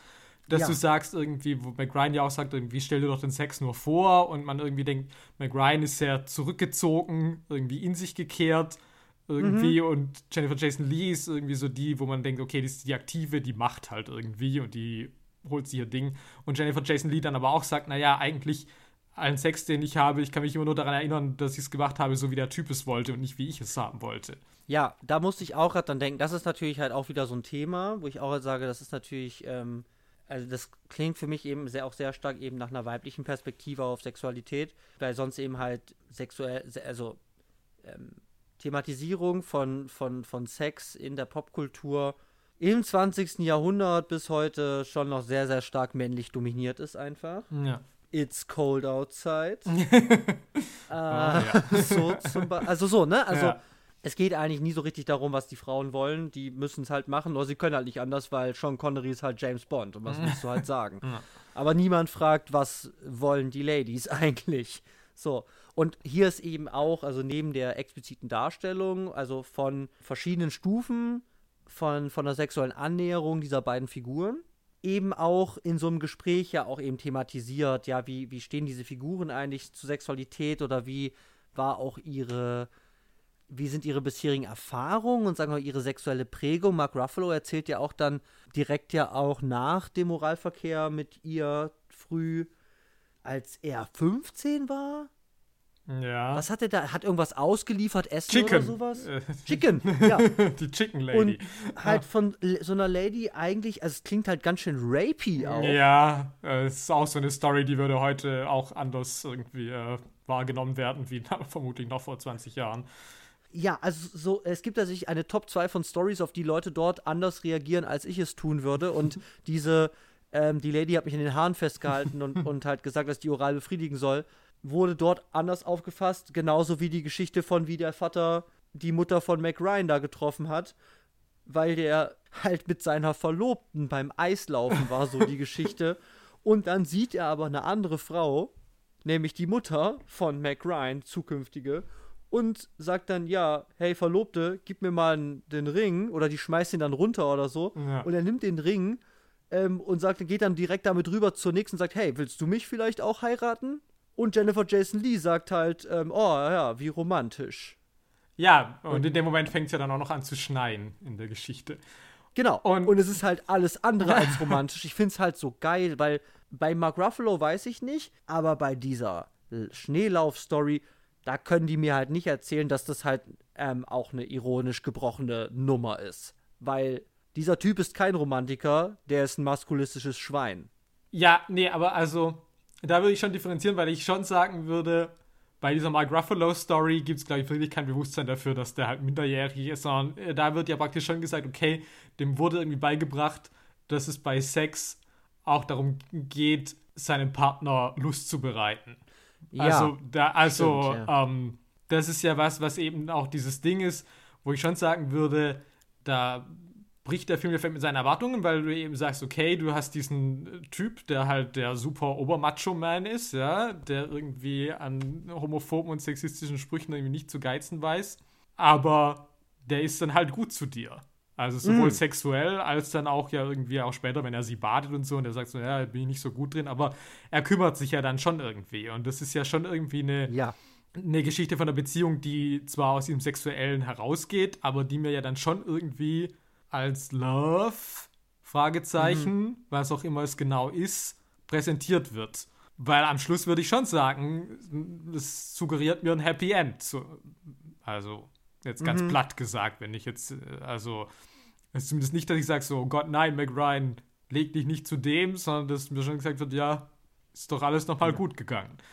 Es ist Und- eben auch ein sehr, sehr überzogenes Happy End. Also, Ja, Ähm, klar, ich meine, auch da, da verliert der Film natürlich eh schon, auch wenn sie da so traumwandlerisch blutüberströmt irgendwie durch ganz New York läuft, ist der Film da auf jeden Fall schon sehr, ja, irgendwie traumähnlich und jetzt nicht irgendwie so, dass ich das Gefühl habe, ich sehe jetzt hier, also auch, Ja. Vermutlich will Mark Ruffalo auch nicht sagen, ja, leg dich mal her, sondern erstmal sagen so, ja, kette, kette mich mal von diesem Abflussrohr ab. Der ganze Boden ist ja auch nass, also irgendwie, ähm, Mhm. ja, das ist schon heftig ausgelaufen.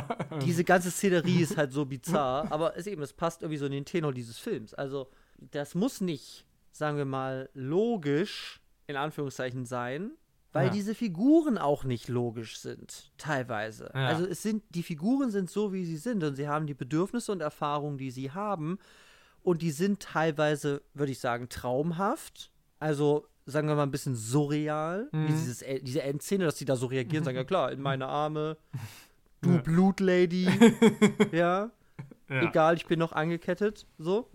Aber die sind dann aber auch, äh, ähm, weil sie eben auch so, also für mich auch so neu oder so explizit und so over the top sind, sind sie aber auch so spannend und originell und Mhm. ich, ich kaufe es diesen Figuren aber auch. Ich sag, ja, du hast es erlebt. Also, auch wenn diese Geschichte halt crazy ist, die er mit 15 da erlebt hat, ist die nicht unglaubwürdig oder sie ist, halt- also sie- sie passt für mich in diesen Film. Ich sage, ja, okay, alles klar, du bist halt so ein Typ, auch wenn diese Geschichte vielleicht irgendwie verzerrt ist oder so, aber wenn du diese Erfahrung gemacht hast, dann bist du jetzt halt der Mann, der du jetzt bist und das macht die Figur einfach reicher. Mhm. Und es ist halt nicht, ja, ähm, ich kümmere mich um meine Ladies, weil my mama always äh, told me, ja, so. Ja. Sondern das ist alles ein bisschen grittier, Mhm. das ist alles ein bisschen provokanter und es ist aber alles on topic. Mhm. Also ich kriege eben ein Bild von, was haben diese Leute für ein Bild von Sexualität? Wie leben die das aus? Wie gestalten die ihre Beziehung mit anderen, die auch nicht sexuell sind? Mhm. Und das, das erzählt mir da einfach eine ganze Menge, was ich im Film noch nicht gesehen habe. Mhm. Über diese Thematik. Also es geht Mhm. eben los mit allein schon die Darstellung, wenn ich jetzt wieder bei den, bei den, bei den Sexszenen bin, ja. Also Mhm. Masturbation Mac Ryan zu dieser Blowjob-Vorstellung, dann packt sie Mark Ruffalos Gesicht da auf diese Szene vom Anfang. Mhm.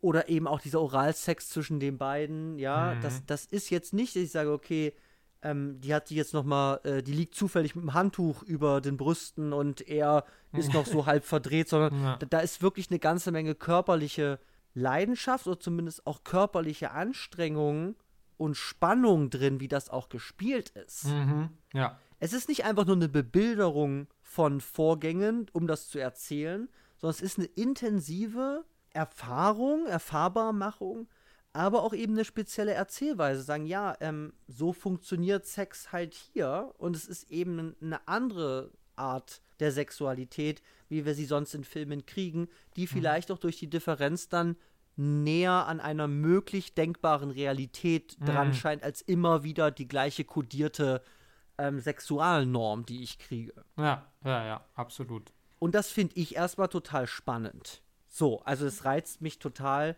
da zu gucken, okay, was ist mit diesen Figuren los? Ich liebe ja auch diese Szene. Er hat gerade, ähm, er ist gerade bei der, am, am Tatort von dem Mordopfer, die in der Waschmaschine abgelegt wurde. Ja.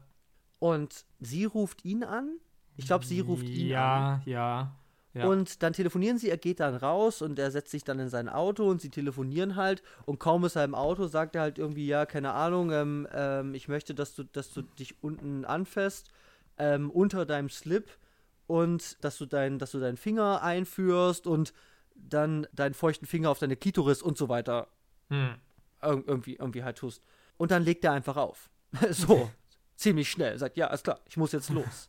So, sage, okay, erstens, explizite Telefonsex-Nummer, dass Mac Ryan sich da auch direkt drauf einlässt. Ja, ist schon mal spannend. Ja. Es gibt eben keine Prüderie oder keine so, oh, so müsste ich mich aber verhalten, sondern diese beiden scheinen in irgendeiner Form eine Connection zueinander zu haben, die halt auf einer speziellen Form von Sex beruht. Hm. Und ähm, ja, er lässt sie halt zappeln, was ein krasser Move ist. Aber was ich eben auch krass finde, was für mich irgendwie kommt, ist, dass irgendwie für Mark Ruffalo vielleicht auch Sexualität zu so einer Art von Coping-Device, also so eine Art von Behelfsmechanismus zum Umgang mit diesen schlimmen Gewalttaten, die der irgendwie sehen muss.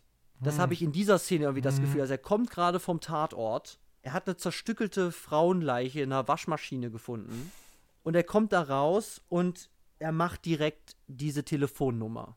Und da kriege ich so das Gefühl, es ist nie explizit benannt, aber es macht so eine Ebene auf von, okay, ähm, wozu ist Sex für Mark Ruffalo eigentlich da? Und ich habe das Gefühl, so eine Art von Mhm. Umgang, Ventilfunktion gegenüber dem Schrecken, den er vielleicht jeden Tag irgendwie sehen muss, habe ich da irgendwie schon, schon bekommen. Ja, okay.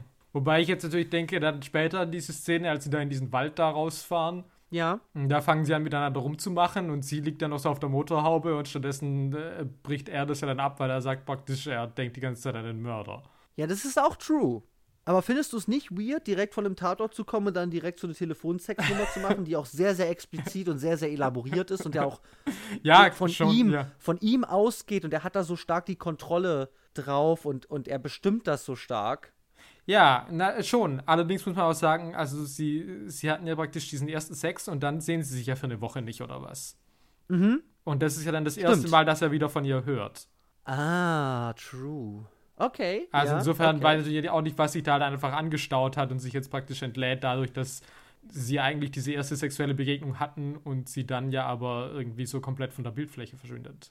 Weil sie dann ja auch, äh, weil sie dann ja zu ihrer Schwester zieht in der Zeit und sie dann erstmal irgendwie nicht anruft. Ja, das ist schon richtig. Ja. Ja, ich Aber es, interpretiere. nee, aber es ist auf jeden Fall eine interessante Sichtweise, ja. Also. Ja, also es ist auf jeden Fall ein sehr, sehr spezieller Umgang mit sexueller Darstellung. Ich finde aber auch eben spannend, diese Beziehungsformen, die mir hier auch irgendwie, also, also, also was die Leute, wenn es auch nicht um Sex geht, also eben diese, ja, ich, also was die Schwester halt sagt, ich habe mich in meinen Arzt, ich habe das nicht ganz verstanden, wie das zustande kam. Auf jeden Fall hat die was mit einem Arzt. Ja. Der ist aber verheiratet, oder ja, die hat mit dem geschlafen, aber jetzt macht die halt in der Woche irgendwie elf Termine aus oder so Ja. um diesen Arzt halt zu sehen. Und das ist schon auch eine geile Strategie. ähm, Geht die halt aber holt sich- leider nach hinten los. Ja. Die fängt sich dann auch zurecht äh, eine Unterlassungsklage ein. Okay, aber das ist zumindest, das ist halt einfach eine coole Geschichte. ich sage so, okay, was ist eigentlich mit der los? Die ist aber auch einfach, die ist einsam. So, die sehnt sich, wie du sagst, die, die hat so ein romantisches Bild von Beziehung und Kindern und, und Hochzeit irgendwie und Ehe ja. aber die sehnt sich auch einfach nach Partnerschaft. Und ich finde es aber so schön, wie diese beiden Schwestern da irgendwie zusammen gezeigt werden, diese Halbschwestern, Mhm. die zusammen auf dem Sofa sitzen, sich irgendwie beistehen, zusammen da diesen Song da singen, der da irgendwie im Radio läuft oder über, über, da, übers, Ja. über die Stereoanlage. Das hat so schöne, intime Momente einfach zwischen diesen, zwischen diesen Schwestern. Oder auch, dass Mark Ruffalo irgendwie halt sagt, ja, ähm, ich bin mit meiner Frau geschieden, aber ich konnte mir meine Wohnung nicht mehr leisten und jetzt bin ich da wieder eingezogen wegen dem Kind. Ja. Also der ist ja auch in so einer total verrückten Ja. Trennungsgeschichte, wo ich aber wirklich sage, das, das, das gibt mir so viele kleine originelle Details über Beziehungsformen, die in dieser Welt, die in dieser Stadt zu dieser Zeit irgendwie stattfinden, wo ich total gespannt bin, einfach, was mir das jetzt alles erzählt. Und das hat immer was Originelles, was Spezielles, was gerne mal auch over the top oder was sehr Traumhaftes, Hm. Unbekanntes für mich. Und deswegen finde ich diese, also diese Punkte, was es mir über Beziehung halt erzählt, oder auch dann in der Antiform von irgendwie, ähm, du hast halt den verrückten Stalker Kevin Bacon, der halt nicht klarkommt mit, wir hatten zweimal Sex und jetzt ruft er halt die ganze Zeit an und. Und aber er ist auch nicht der überall, ja. perverse, er, er ist halt nicht der perverse, ich sitze hinterm Busch, ähm, sondern der geht halt mit seinem fancy Hund halt aus. Ja, er ist trotzdem schon auch ein krasser Stalker. Er ist, Also- er ist ein krasser Stalker, aber er ist nicht, er ist halt nicht so, ich habe die ganze Zeit meinen Schwanz in der Hand ja, gut. irgendwie im Busch versteckt, sondern der läuft halt ganz normal mit der mit so einer roten Ja. Kappe halt irgendwie über die Straße. Natürlich steht der auch draußen vorm Café und guckt durchs Fenster so, hallo. Ja. Äh, Das ist schon ganz schön gruselig auch. und auch wo der in der Wohnung ist, ist auch super gruselig. Ja, absolut. Ah, ich Aber hab er- geduscht. Ah, okay, ja. Ja, okay, gut. vielen Dank, dass du in meiner Wohnung bist, Bro. Ja, aber es ist eine andere Darstellungsweise von hier eben einem Stalker oder von jemandem, der eben mit Beziehungen nicht umgehen kann, der mit Ablehnung nicht umgehen kann, der vielleicht auch ein Aggressionsproblem hat. diese Figur von Kevin Bacon, die wird nicht verraten, habe ich das Gefühl. Er ist ja schon Mittel zum Zweck, aber du könntest Ja. diese Figur noch mehr zu so einer reinen Funktion von, wir brauchen halt einen creepy Mann, könntest Ja, du noch, nee, klar, noch ja. mehr Ja. Reinreiten. Und das tut dieser Film eigentlich selten, sondern er, er stellt eher Fragen an die Bedürfnisse und Probleme der Figuren. Und die sind alle einsam, verzweifelt und brauchen, habe ich gefühlt, Nähe. Und alle auf ihre eigene Art und Weise. Ja, und äh, jetzt würde ich nochmal zurückkommen wollen auf diese Vatergeschichte. Die, Bitte. Also, weil du vorhin gesagt hast, naja, du weißt irgendwie nicht, ob das ironisch gebrochen wird oder nicht. Mhm. Weil ich würde sagen, dieser Film präsentiert das. Also, der Film weiß schon, dass diese Story halt einfach crazy shit ist. Also, äh, Ja. also es ist natürlich irgendwie dieser Mythos von Liebe auf den ersten Blick. Und es hat ja aber auch nicht funktioniert. Ich meine, das ist ja dann auch, auch diese Ehe wurde ja geschieden und der Ja. Vater hatte dann danach nochmal irgendwie zwei, drei, vier Ehefrauen. Und ich denke gerade, das Ding ist eben aber, dass Jennifer Jason Lee trotzdem das hört und sagt, wie romantisch. Und Ja. dann auch sagt, ich möchte zumindest einmal heiraten in meinem Leben. Und wenn es Ja. nur für meine Mutter ist, irgendwie. Ja. Und, Mhm. und das ja wirklich, diese Figur von Jennifer Jason Lee, praktisch alles, was aus ihrem Mund kommt, ist irgendwie entweder geht es um Männer, um Beziehungen, die sie hat, also oder Mhm. hatte, oder es geht ja auch darum, dass sie praktisch, also sie gibt Meg Ryan dieses Armband, das praktisch alle Stationen des, Stimmt. des, äh, des den Hofmachens irgendwie, also dann kommt das, Ja. äh, das Haus, dann kommt irgendwie die Hochzeit. Genau, Courtship dann, Bracelet, Genau, genau, ja. dann Mhm. kommt der Kinderwagen. Also, ähm, Ja.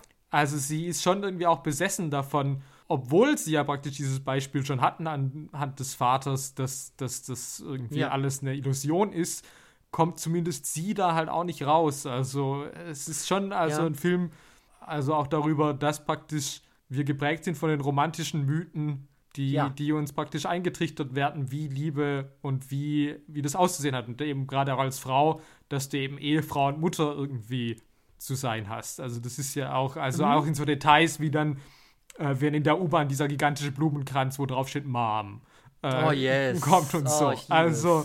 Ja. und ich meine, man muss ja auch sagen, ich meine, der Killer verteilt halt ganz klar halt Verlobungsringe. Also die Ehe bringt praktisch äh, der Tod. Ähm, Das ist korrekt. also ich denke schon, dass es wirklich ein, ein großer Punkt davon ist, dass, dass es diesem Film darum geht, dass man sich vielleicht von diesen Idealvorstellungen, wie irgendwie Liebesbeziehungen auszusehen hat, irgendwie auch verabschieden muss, weil die irgendwie destruktiv sind. Und das ist ja auch irgendwie Mhm. ganz interessant in dieser Szene eben, wo es praktisch zum Todeskampf zwischen McRyan und dem Killer kommt. Mhm. Und dann werden diese Eltern eingeblendet und dann hörst du den Schuss. Also es ist schon auch irgendwie so ein bisschen Ja. von wegen, wie ist es eine Befreiung von dieser Vorstellung, wie gesellschaftlich es erwartet wird, wie du als Frau zu handeln hast und wie du dein Leben zu leben hast, die sie Ja. praktisch auch frei macht, dann diese Beziehung mit Mark Ruffalo einzugehen, der natürlich überhaupt nicht der Prince Charming ist. Also der hat schon Nee. Kinder, der, der wohnt bei seiner Ex-Frau. Ähm, Ja. Also das ist alles nicht, dass du sagst, ja geil, ähm, Hochzeit, Kinder, äh, Ja. jetzt ist es soweit. Ja. Und trotz Aber- allem ist es aber das, was dieser Frau anscheinend irgendwie, zu dem sie eine Verbindung aufbaut. Also die natürlich prinzipiell jetzt erstmal körperlicher Natur ist, Ja. Aber zumindest das ist, was sie braucht und was sie sucht irgendwie anscheinend. Oder nicht wusste, dass Ja, sie und die- sucht, aber was sie irgendwie halt findet. Ja, und die kommen ja auch irgendwie auch klar, also auf irgendeine Art und Weise, eben wenn es auch eher körperlich ist, also connecten die beiden ja schon und äh, sie scheint ja auch irgendwie, ich weiß nicht, ob es mal kurz Thema ist, sie scheint ja irgendwie so eine Art von, ja, dass sie Angst irgendwie auch vor Beziehungen vielleicht so ein bisschen hat, also wie du gesagt hast, sie ist sehr in sich gekehrt, also sie, sie, sie äh, würde vielleicht gewisse Dinge auch einfach nicht mitgehen oder vielleicht vorher aussteigen oder so.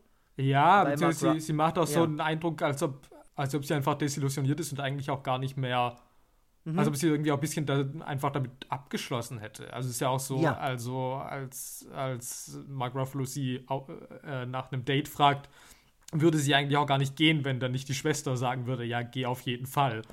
Ja, äh, zumindest für die Übung, sagt sie, ne? Genau, ja. Ja, also das ist schon richtig. Also ich, ich denke mir, ich versuche gerade nur so zu verstehen, also diese Abkehr von diesen, von diesen Vorstellungen auf jeden Fall.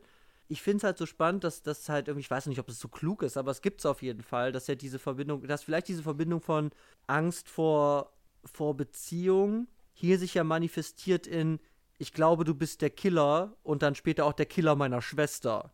Ja. Und ich kehre mich deswegen von dir ab. Also weißt du, dass es so eine Verbindung irgendwie hat. Weil sie stößt Mark Ruffalo ja vor allem irgendwie, also der findet den halt ein bisschen fishy, weil sie denkt, ja, du könntest halt auch der Killer sein. Was halt auch ein bisschen crazy ist, dass sie dann trotzdem, ja, okay, er ist es vielleicht doch nicht. Ja, das äh, finde Ja. ich aber auch ganz interessant. Also, weil, weil sie tatsächlich, als sie dann praktisch denkt, er ist der Killer, sagt sie, ich habe nie geglaubt, dass du, dass du es wärst. Und ich glaube, es ist schon ein bisschen so, dass sie halt schon denkt, dass er dieser Blowjob-Mann ist. Ja. Aber das eine muss ja nicht unbedingt das andere auch bedeuten. Ich meine, letztlich Stimmt. tut es das, aber ähm, eigentlich, also vor allem ist, ist ja auch was, was ich nie verstehe, ist ja, dass irgendwie diese ganze Szene da Bar ist irgendwie am Nachmittag und die Felatrix ist aber erst irgendwie nachts umgebracht worden. Also was die dann irgendwie noch irgendwie, also das ist mir alles auch immer nicht so ganz klar mit Ja. der zeitlichen Abfolge irgendwie auch. Nee, Aber- da, ja. Aber ich denke, also, weil ich denke, dass das tatsächlich auch was ist, also, weil auf Wikipedia stand ja, äh, dass dieser Oh. Film auch im, im Zuge der MeToo-Bewegung äh, Ja. nochmal neu bewertet worden wäre. Ja. Und in dieser Macht für mich Hinsicht, total Sinn. und in dieser Hinsicht würde ich nämlich auch sagen, es ist praktisch auch so eine Umkehr des Basic Instinct-Prinzips. Mhm. Ich weiß, du hast Basic Instinct nie gesehen, aber also ganz Da kurz. ist eine sexy Lady, die ist gefährlich und verführt den Mann und bringt ihn zu Sachen, die er eigentlich gar nicht tun sollte. Ist genau, richtig? ja, genau, Okay. sozusagen. Und ich meine, was in Basic Instinct natürlich immer mit reinspielt, ist, ist es nicht auch sexy, mit einer Frau zu schlafen, die halt vielleicht auch eine Mörderin ist, ja? Also es ist halt, wie Ah. sexy ist halt auch die Gefahr, ja? Yes. Und ich würde jetzt aber sagen, dieser Film dreht das ist das praktisch um. Gegenteil. Ja, und sagt dir jetzt aber nicht, ist es so sexy, mit einem Mann zu schlafen, der auch, ähm, der dir den Kopf abschneiden könnte, sondern ich würde eher Ja. sagen, dieser Film sagt, naja, als Frau ist es einfach an der Tagesordnung, dass ich, Ja. ähm, und das ist Ja. eben dieses Ding, wo ich auch sage, das ist schon spannend, was mit dem Genre macht, weil klar, diese Männer sind alle fishy und die müssen alle fishy sein, damit sie alle mordverdächtig sind, ja? Ja. Also, Thriller-Logik. Genau, Ja. Thriller-Logik. Aber andererseits ist es eben auch so, dass es dann praktisch mir sagt, okay, egal wen sie jetzt zum Partner hat, und es ist egal welcher dieser Typen es ist, Ja. du kannst dir nie sicher sein, Nee. ob das nicht halt auch ein Psychopath ist, der halt irgendwie halt auch irgendwann, ja, mich halt exartikuliert. Ja.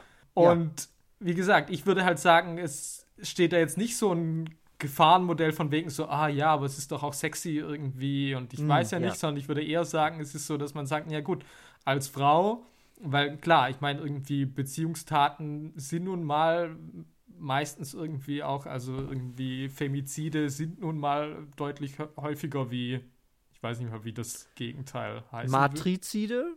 Das ist, wenn ich Nee. meine Mutter umbringe. Stimmt. ja, äh, nee. Mas, Mas, Maskuzide? Noch nie gehört. Nee, also es muss mal recherchieren, ob es da überhaupt ein Wort gibt. Aber, Ja, ähm, okay. aber ja, also deswegen, ich würde sagen, dieser Film spielt das praktisch so ein bisschen aus, dass es praktisch sagt, okay, wie ist praktisch diese Thriller-Logik aus einer weiblichen Perspektive, wenn ich praktisch in einer Welt lebe, die eh von männlicher Aggressivität irgendwie auch beherrscht Ja. wird. Ja. Es ist ja auch der Typ, der immer vorm Stripclub sitzt, der auch eine Knarre hat und sagt, hier, meine Ladies, die beschütze ich. Mhm. Und es ist eben auch so schön, weil es eben halt nicht hochstilisiert wird zu einem klassischen Thriller-Ding, oh, Kevin Bacon ist super creepy, da, da, da, da, da, sondern halt wirklich eigentlich so eine Art von Normalität hat. Also ich sehe schon eine Anspannung in Mac Ryans Gesicht und dass die Situation auch echt weird ist. Also der steht da halb nackt in der Bude, der bringt den Schlüssel, keine Ahnung, geht der jetzt, sie sagt, sie muss noch mal raus, findet er das jetzt gut, haut er der jetzt eine rein? Mhm. ich, ich weiß es nicht. Dann geht er mit der raus, ähm, be benimmt sich halt total irrational auf der Straße, Ja. brüllt rum, boxt gegen Wände, quatscht Ladies an, ähm, unangebracht. Und ich sehe schon in ihrem Blick, dass das auch irgendwie bedrohlich und auch angsteinflößend ist. Aber es hat auch wirklich so eine Normalität vom Umgang damit. Also die macht es nicht das erste Mal und es hat so eine gewisse Souveränität dann auch sage, okay, alles klar, äh, das ist wirklich Alltag, aber halt nicht so übertrieben, sondern ich werde wirklich sagen, okay, diese Lady geht damit halt so um, wie ich mir da vorstellen kann, wie du halt damit so day-to-day -day einfach mit solchen speziellen Situationen einfach umgehen musst. Mm, ja. Und das ist auch ein ganz, ganz, also das ist so ein, das ist so ein spannendes Feeling, was sich über diesen Film einfach so drüber zieht, was wir jetzt immer so mit, ne, mit so, ja, Realismus auf eine gewisse Art und Weise, trotz Überzeichnung in so Darstellung von Figuren, in Lebensverhältnissen, Wohnungen, ja, Stadtatmosphäre, Orten haben ist es, dass eben diese Figuren trotz totaler poetischer Überhöhung so eine totale Relatability und Glaubwürdigkeit besitzen, Mhm. weil sie eben in dieser Welt, weil sie diese Welt nicht als eine Genrewelt betrachten, sondern eben eine an den Figuren und ihren Erlebnissen orientierte ähm, Welt, sagen wir mal, also die ich dann da sehen kann. Mhm. So. Und das, das, das ist, ich finde das, ich finde das sehr, sehr spannend tatsächlich dazu zu gucken, weil es diesen Szenen, wie zum Beispiel Kevin Bacon, ja, die könnte da schreiend weglaufen und sagen, oh, Kevin Bacon ist crazy, ja, und der verfolgt die dann und dann schafft sie es gerade noch in die U-Bahn und er schreibt mit Blut dann noch ein Kill You an die Fenster. Ja, das Ja. können wir uns alles vorstellen. Ja. Und das wäre natürlich auch dramatisch, höchst aufregend, ja. Ja. Aber das ist es eben nicht, weil es sich nämlich nicht, würde ich auch sagen, eben wie wir es schon gesagt haben, normierten Genremotiven zu 100% hingibt, sondern diese Hm. eigentlich verfremdet auf eine Art und Weise, die sehr, glaube ich, in den Figuren fund also fundiert ist und die befragt, was bedeutet das eigentlich für die und was können wir mit Hilfe der Figuren über die Themen, die uns, uns die uns interessieren, Einsamkeit, Nähe, Hm. Sexualität, Romantik, ja, Beziehungskonstruktionen, Stadtleben erzählen. Und ich weiß gar nicht, also ich tue mich tatsächlich schwer, wirklich zu sagen, was dieser Film mir eigentlich erzählt, weil ich nicht Ja. das Gefühl habe, dass der Film, also die Punkte, die du gerade gesagt hast mit der Abkehr von romantischen Bildern und so weiter, das gehe ich total mit, aber ich habe wirklich, ich hatte nicht, ich hatte selten das Gefühl in diesem Film, dass dieser Film mir etwas propagiert. Mhm. Also, dass er, dass Nee. er mir sagt am Ende dann, Deckel drauf, Sex ist äh, Doppelpunkt. So. Sondern ich habe nicht das Gefühl, dass der Film mir was aufdrängt oder mich auf eine gewisse Message, sagen wir mal, hindrückt. Sondern ich glaube, die Message liegt in der Bearbeitung dieser Thematik. Ja, Also ich, ich, ich würde das ja. mitgehen, dass ich auch sagen würde, äh, und das rechne ich halt auch wieder diesem Kino von Jane Campion fährt halt auch hoch an, dass ich halt sage, Mhm. okay, das äh, stellt mir viele Fragen Mhm. und konfrontiert mich mit vielem, ohne dass es jetzt aber irgendwie sagt, klar, es ist irgendwie die eine Message und es ist irgendwie dieses eine Ja. Ding. Also das ist, also für Es, mich ist es, auch, weil es sagt halt nicht, sagt halt nicht, scheiß auf Ehe, ähm, irgendwie kette deinen Partner an und reite den dann hart. Also das ist nicht das, wo ich sage, dieser Film sagt mir, dass das besser ist als etwas anderes. So. Das tut es halt nicht. Nee, und ich finde das ja. eben halt auch ganz spannend, dass es halt auch mir einfach Sachen präsentiert, teilweise ohne, dass ich weiß, wie der Film ungefähr dazu steht. Also, wie Ja. gesagt, ich finde das gerade eben auch mit diesen Macho-Allüren von Mark Ruffalo irgendwie so spannend. Oh, Also, wo ich halt sage, okay, das wäre jetzt irgendwie super easy, dass du halt dann am Schluss dann sagst, okay, Meg Ryan hat sich jetzt selbst gerettet und sie ist ihre eigene Ja. Frau. Sie Ja. braucht gar keinen Mann oder zumindest Ja. keinen von diesen crazy Männern, ähm, sondern sie ist sich selbst genug. Das wäre auch irgendwie ein sehr einfaches Narrativ, das man irgendwie bedienen könnte. Ja? Und das macht dieser Film aber nicht, ja. Und, äh, und da finde ich halt, also, und so gibt es irgendwie so viele Sachen, wo ich halt sage, auch Jennifer Jason Lee, ja, ich meine, die ist halt eigentlich crazy, ja, ich meine, irgendwie. aber der Film hat dann trotzdem halt auch genug Empathie für sie und ich bin halt auf Ja. ihrer Seite, dass ich halt einerseits natürlich Ja. sage, so, ja, okay, was du machst, ist halt crazy, ja. Ja. Du stiehlst den Anzug aus der Wäscherei. Ähm, Ja, wie geil. Aber es präsentiert mir das einfach, ohne dass ich jetzt sage, es ist jetzt eine Figur irgendwie, äh, die ich jetzt verurteilen muss oder für Nee, die ich jetzt ja. übertrieben irgendwie es auf die Tränendrüse drückt, weil die irgendwie, ja gut, die hatte ja irgendwie eine schwere Kindheit.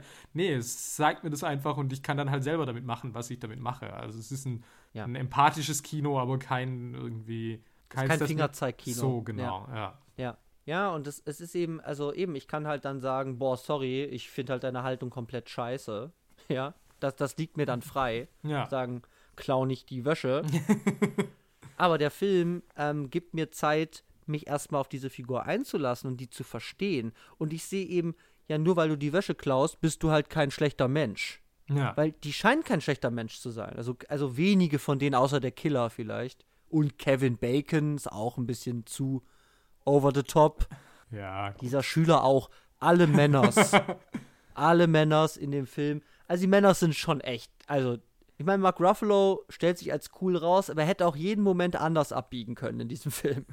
Ja, aber, also ich weiß nicht, aber eben das ist eben dieses Ding, dass ich halt irgendwie denke, es, es könnte auch so ein Film sein, der halt sagt praktisch, Frauen gut, Männer böse. Männer böse. Und das Ja. ist er halt nicht. Und ich meine, Ja, weil. der aber- Schüler aber auch, ich meine, ja. okay, klar, der hat irgendwie ein paar crazy Ansichten, aber außer dieser, dieser halt echte Dick-Move, als er halt da auf der Ja. Treppe sich am Bein zieht, wo ich wirklich sage, okay, das, ähm, ja. Also, klar, wenn sie dann sagt, also, wenn sie dann sagt, nee, ich will nicht ficken und er dann gleich, was wollte ich eh, mit dir wollte ich eh nicht. Also, klar, der ist dann schon ein Arsch, ja. Ja, aber, ja, ja.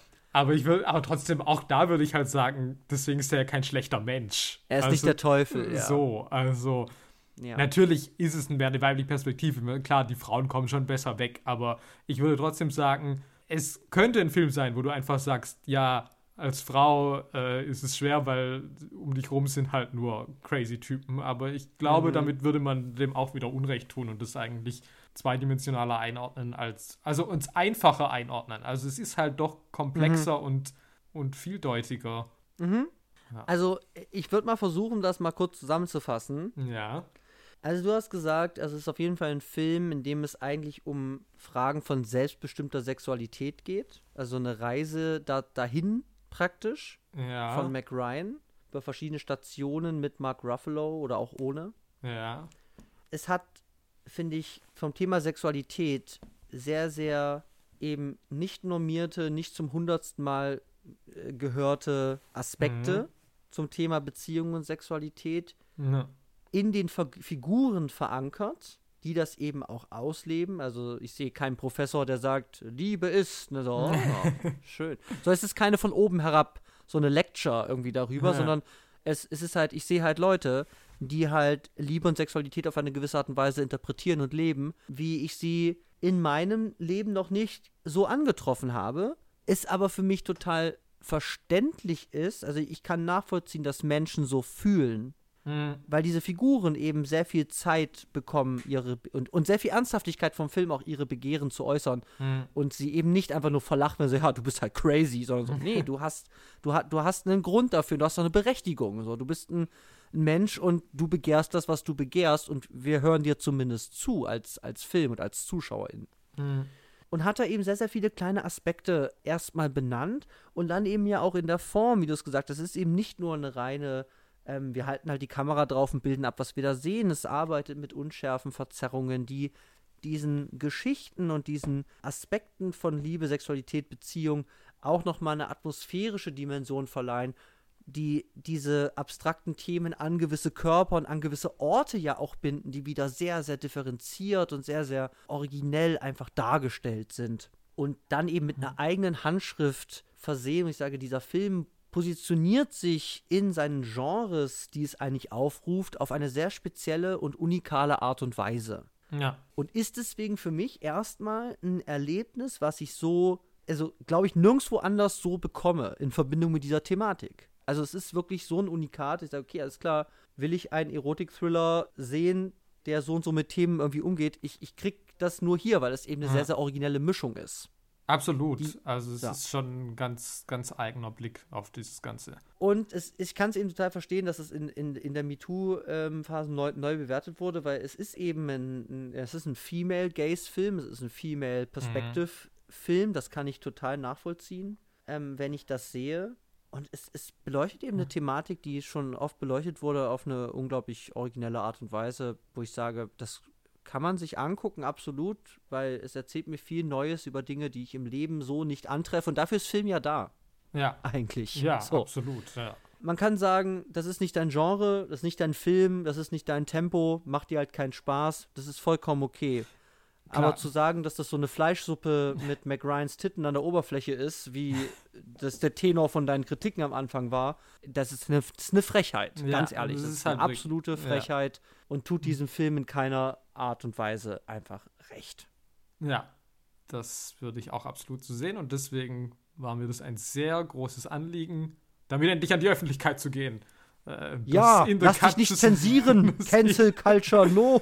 Oh dass Gott. In the Cut endlich die Aufmerksamkeit kriegen sollte im Övre von Jane Campion, die Ja, er verdient. ja, also wie gesagt, ich, ich kann gar nicht sagen, ist das gut oder schlecht. Ich finde, es ist ein konsequenter Film. Also der ist von vornherein, also selbst wenn ich sage, gewisse Dinge ja sehen für mich nicht so sexy aus, weil sie so und so beleuchtet sind oder so, selbst wenn ich das hätte, bleibt dieser Film sich aber treu. Hm. Also er ist eben nicht, dass ich sage, okay, da weiß niemand, was er tut, er kann nicht leuchten, sondern es sind eben bewusst eingesetzte Mittel, die ich auch sehen kann und deswegen auch nicht als Inkompetenz beim Gucken abstempel, sondern das Ganze als eine Art von bewusste, äh, einen bewussten Stil Mhm. abstempeln kann. Ja. Nee, aber ich Ja. kann das verstehen. Also für mich ist dieser Film, also ich liebe diesen Film. Es ist für mich ein Ja. absolutes Faszinosum.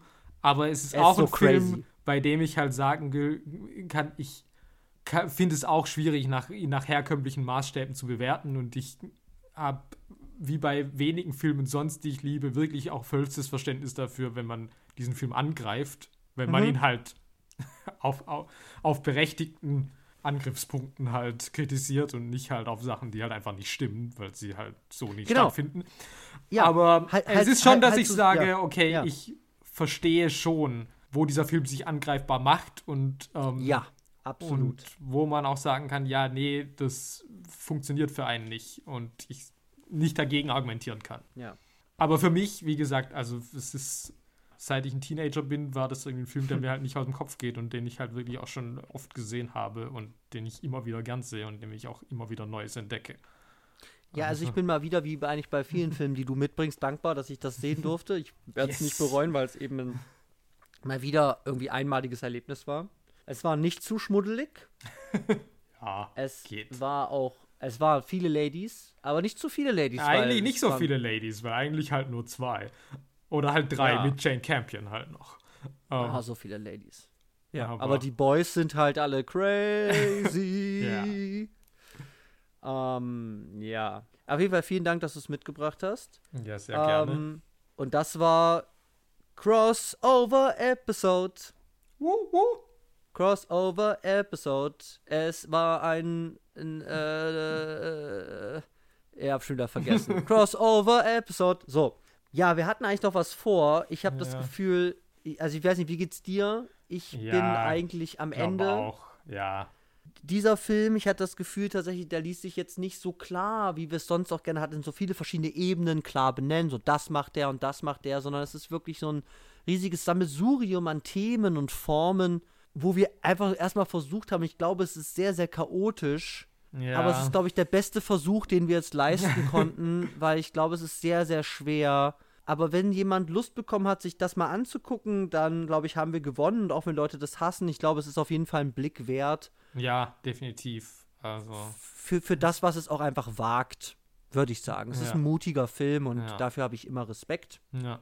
Ja, wir haben dann eben keine Top 3, weil wir wollten gar keine Top 3 machen, aber wir wollten noch eine Diskussion machen, aber die gibt es jetzt nicht. Vielleicht, wenn wir irgendwann noch mal was Schmuddeliges von dir kriegen, Ja. vielleicht bietet sich dann ja besser Es an. wird als noch ein- genug Schmuddeliges kommen. Ich habe noch viel auf meiner Liste. Oh yes, ich Oh. freue mich drauf. Ja. Ich darf sagen, was es nächste Woche gibt. Oh, Oder yes. nächste Folge. Ich bin sehr gespannt. Äh, ich weiß es noch nicht. Äh, Ah. Warte, eins, zwei oder zwei. Ach, ich weiß nicht. Ich habe auf das eine mehr Lust als das andere. Aber ich habe das Gefühl, das eine will ich jetzt, dass du das guckst. Und deswegen Mhm. auch für den Mainstream und für die Quote. Ah. Ich denke mal wieder an euch da draußen. Janis zwingt euch zu Erotik, prätentiös Thrillern Anfang der 2000er. Ihr kriegt von mir das, was ihr braucht. Ihr kriegt The Äh. Big Short, Star Power, Wirtschaftscomedy. Oh. Satire, Margot Robbie, alles, was ihr wollt. Ich bin für euch da. Hm. Ich weiß noch nicht, in welcher Kategorie. Ich würde eine neue einführen und sagen, äh, äh, Filme, Ja. die Olli immer gucken kann. Ah, okay. Was ja vielleicht schon noch was anderes als geiler Scheiß. Ja. Ja, weil okay. selbst wenn es geiler Scheiß ist, muss ich die nicht immer gucken. Aber es gibt Filme, die sind vielleicht auch richtig scheiße, aber die kann ich halt immer gucken. Ja, okay. Ja, ich Und- verstehe. Ja. The Big Short von Adam McKay gehört dazu und deswegen gibt es das in der nächsten Folge und ich bin sehr, sehr gespannt, was du dazu sagst. Ich also auch. richtig dolle gespannt. Ich habe erst vor wenigen Wochen noch gesagt, ich werde das nie gucken. Jetzt ähm, werde ich eines Besseren belehrt. Yes! Aber, also, ich bin sehr skeptisch, aber ich habe neulich mal einen Trailer gesehen und das sah gar nicht so dröge aus, wie ich das erwartet hätte. Insofern, hm, schauen Nein, wir das mal. wird super geil. Nein, ich bin sehr Ja. gespannt, weil ich habe das Gefühl, du wirst es mies hassen und ich glaube, das wird eine gute Folge, weil ich stehe halt zu 100% hinter dem, was das ist. Also Okay. das wird geil. Ähm, schaltet ein, wenn ihr einen harten Fight zwischen zwei Nerds sehen wollt, die nicht im gleichen Raum sitzen, sondern hunderte Kilometer entfernt Ah. und sich mit Worten beschmeißen, die keiner versteht. Ja, vielen Dank für die schöne Diskussion heute. Ja, vielen Dank dir. Vielen Dank fürs Einschalten da draußen und schaltet auch das nächste Mal wieder ein, wenn es mal wieder heißt. Wer schaut, schaut Sachen. Sachen?